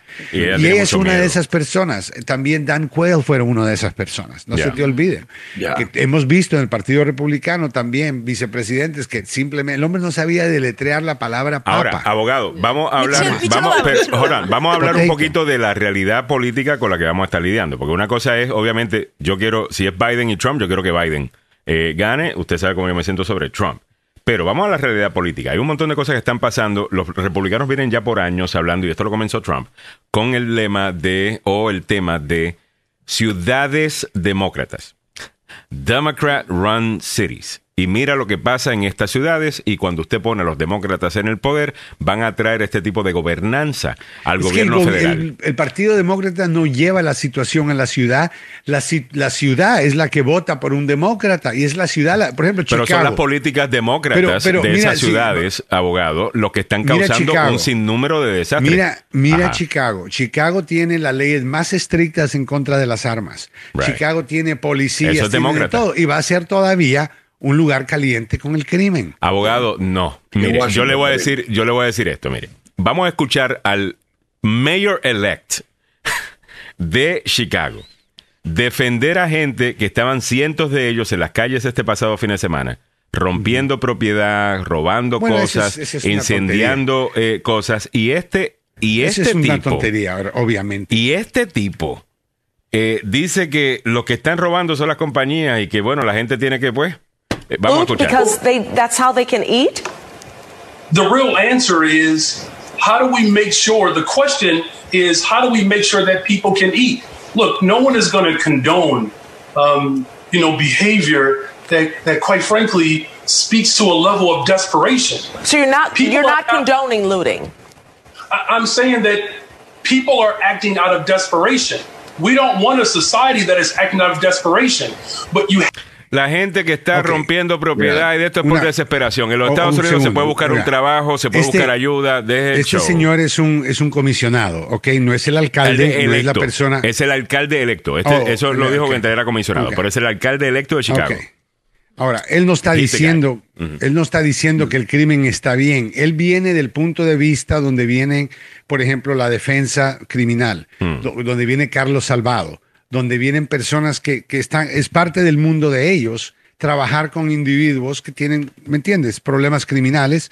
Ah, y, tal vez no sea la mejor persona en términos de, la seguridad de una ciudad, pero sé que no importa quién pongas, como Nueva York, hay lugares en Estados Unidos si le vas a decir, son duros. Si le vas a decir a la gente y le vas a justificar que se que rompan los Walmarts y se metan allí él no está diciendo eso. él dijo, we cannot condone. No, lo que él dijo fue la defensa de él no fue. Bueno, se lo va a poner todo. se lo va a poner todo. Él después viene y dice.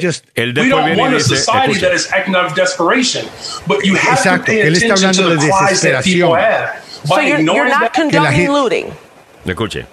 there's no way to, to, to embrace that. What I'm saying is, of course you can't condone the looting that corporations continue to do every single day. No, las corporaciones. Él habla de corporaciones también. Hey, la, listen, el hombre está dando un punto de vista de la defensa. Hey, el hombre da un punto de vista de su defensa. De las, el hombre ni siquiera ha trabajado en la ciudad todavía. Me está okay. diciendo que lo acaban de elegir. ¿Ok? Right. Pero pero este es su punto de vista sobre el, tema. Le hago, hay, hay un montón de gente así, Alejandro, pero si los elige el pueblo, ¿qué vamos a hacer? Ahora, eh, es lo que le estoy diciendo. El punto de ellos es decir, mire, los demócratas votan por esta gente, se suben al poder y después vienen y hacen estas pocas vergüenzas. Entonces vamos ahora a California, en donde tenemos esto. Mira, esta gente rompiendo una tienda para robar y hacer. Pero Alejandro, ¿quién?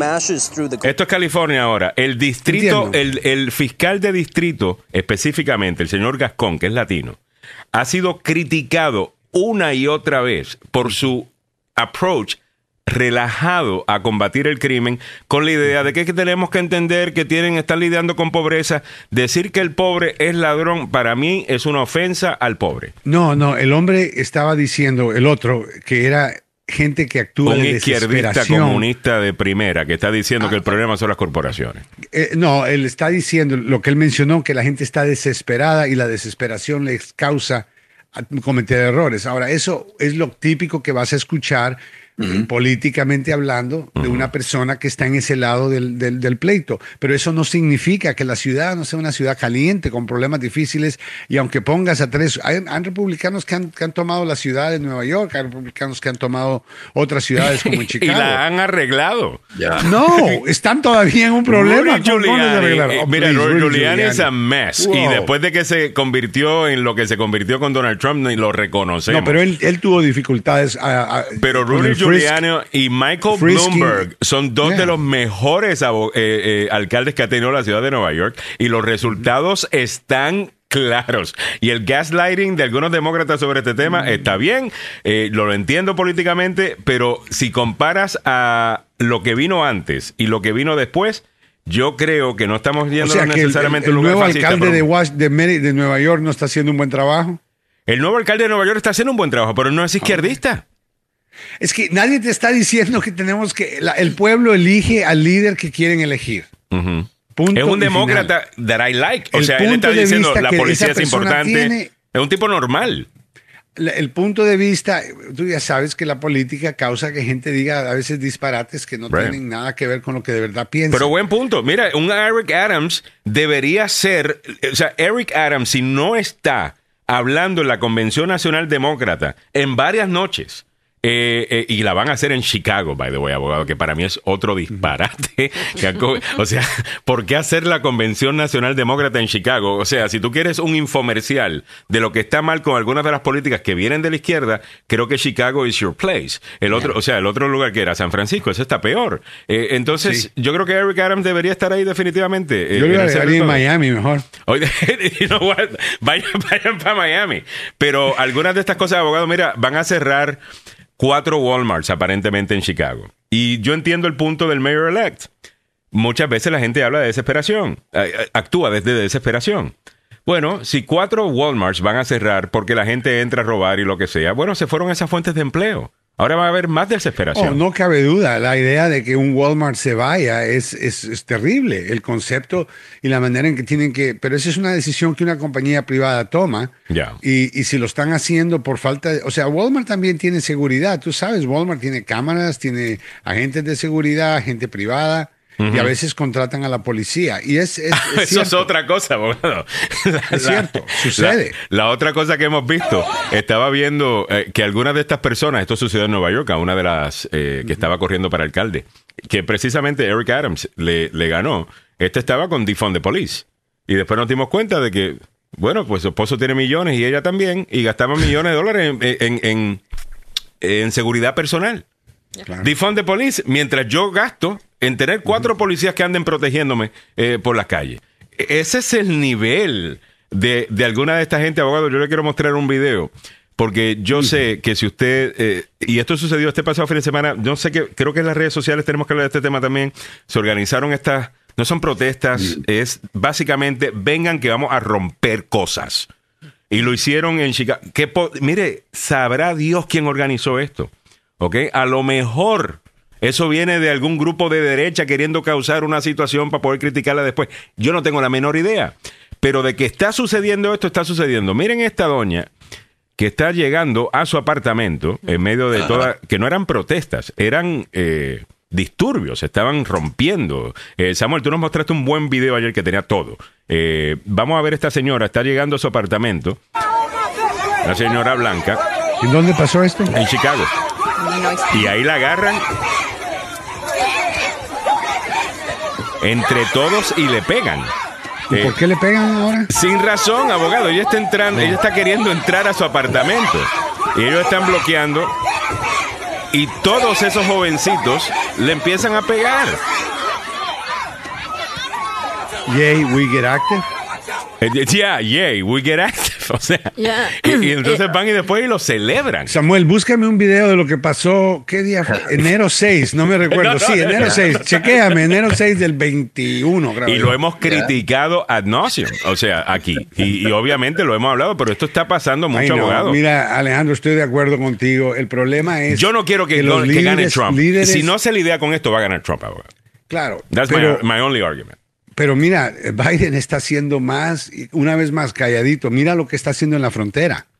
Mira la manera en que está arreglando la apariencia en la frontera y el proceso que se está haciendo ahora, que claramente tiene hasta ciertas cosas de lo que Trump él mismo hizo. Ah, pero eh, está tomándolo en serio, está actuando, está actuando inmediatamente. Yo creo que vamos a ver entre ahora y las elecciones un montón de cosas que hemos estado criticando a Biden de no resolver. Y los trabajos de fábrica. Eh, lo, eh, ha regresado más trabajos de fábrica, los empleos, eso es algo que Trump había prometido, no lo cumplió. Pero no tiene apoyo. la infraestructura se va a ver más presente el otro año. Trump habló de la infraestructura, no, no necesariamente hizo nada. y Biden lo logró hacer. O sea, esa campaña, Biden, por más que no me gusta el hecho que está tan viejito. Eh, Biden, entiendo que el mejor candidato todavía para ganar a Trump sigue siendo Biden.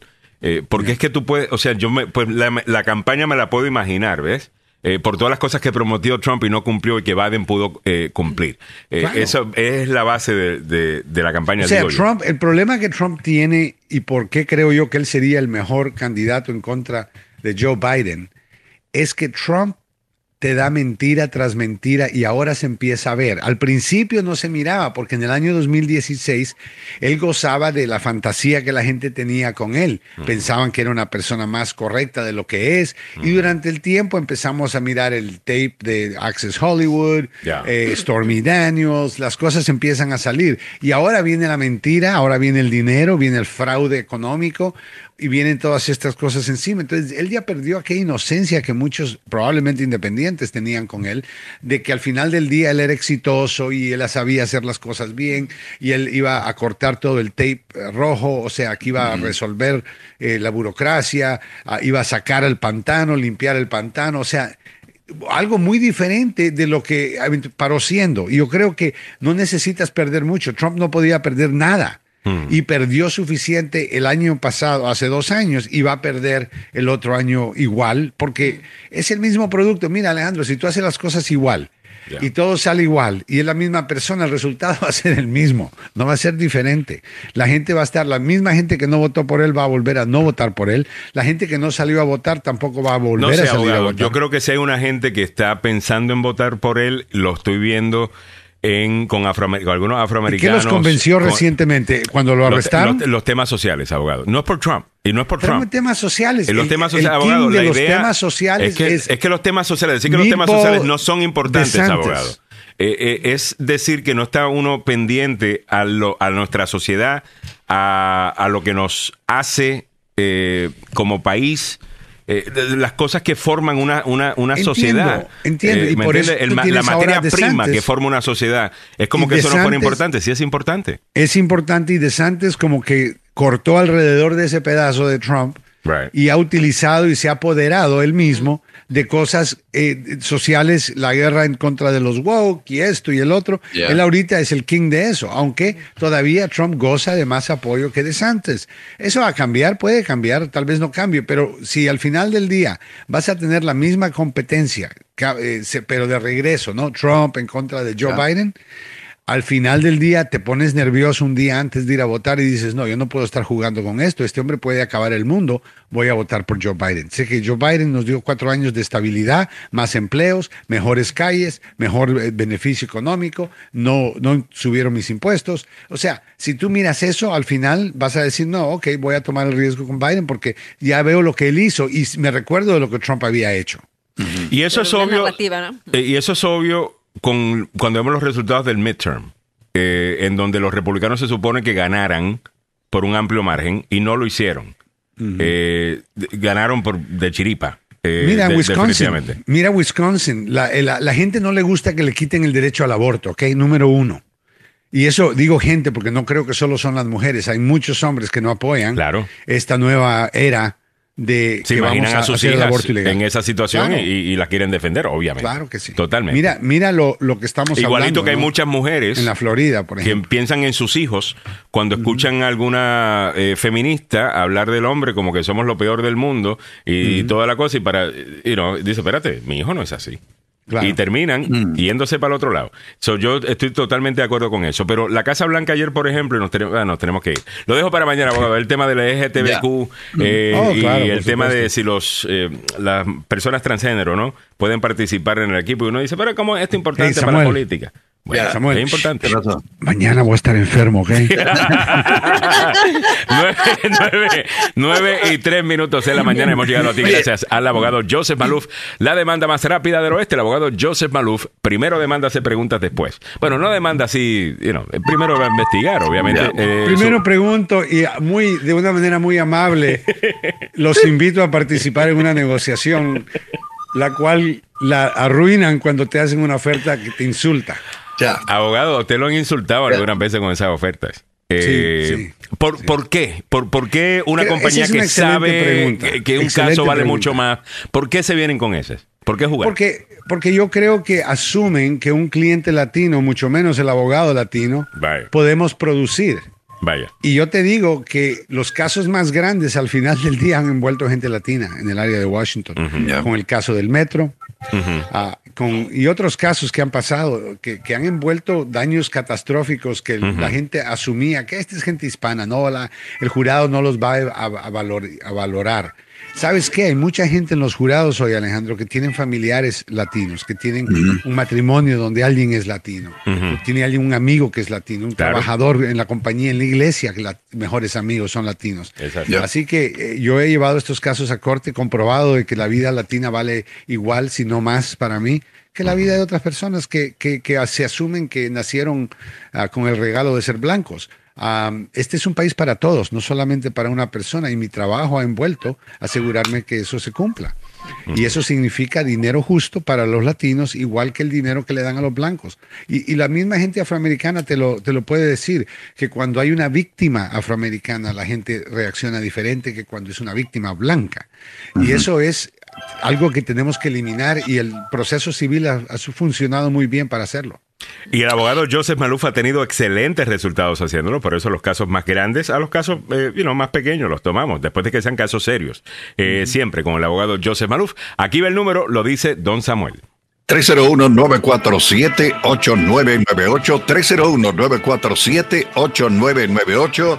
Le recuerdo que el abogado Joseph Maluk tiene licencia para trabajar en Washington, Maryland y Virginia y dos oficinas para brindarle mejor servicio, una en Fairfax y la otra en Gatesburg. Si usted tiene la mala suerte de que aparezca un animal montado en un vehículo y lo choca, hay que decirlo. Es Bowser. Sí, una- sí. Ese no es el mismo animal que ando yo, yo ando un caballo. Exactamente. Pero no es el animal que A Samuel veces, a habla. veces la- a- a veces la gente, plata. a veces la gente le pone una especie de, ¿qué te digo?, de barniz para bajar un poco eh, el calificativo que hay de estos animales montados en vehículos. También hay gente que comete errores, Samuel, o sea. No, no, no. Eh, hay, hay gente que son abusivos. A eso también los demandamos, ¿eh? Sí, sí, también, Hay también. gente que comete una serie de abusos y que de repente vos vas en una velocidad eh, límite y te aparece uno y se te monta al auto y te mete y, enfrente. y es un pick-up, déjame pensar, negro, bien alto, con una escopeta en la ventana de atrás. Con llantas así de anchas, hermano. Claro, con doble llantas atrás. Ya, ya, ya, ya tengo una buena idea. Aunque es, una, aunque es una broma de mal gusto, pero es una cruda realidad. Allá afuera hay gente irresponsable Sí, que no maneja verdaderamente como debe manejar y que co- eh, comete. Dame el número, Y, que manda a la gente al hospital. Es el 13, lo, lo vuelvo a repetir. Lo dije en un principio. Es el 301-947-8998. 301-947-8998.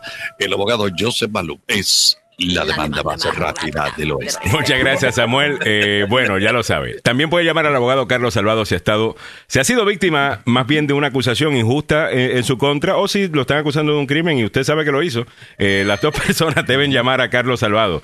El proceso legal, el proceso constitucional tiene unas protecciones. Los abogados siempre nos hablan de, de eso. Usted las tiene que utilizar a su favor. Eso es lo que hace el abogado Carlos Salvado. Tiene fama, tiene un récord de pelear, de ganar.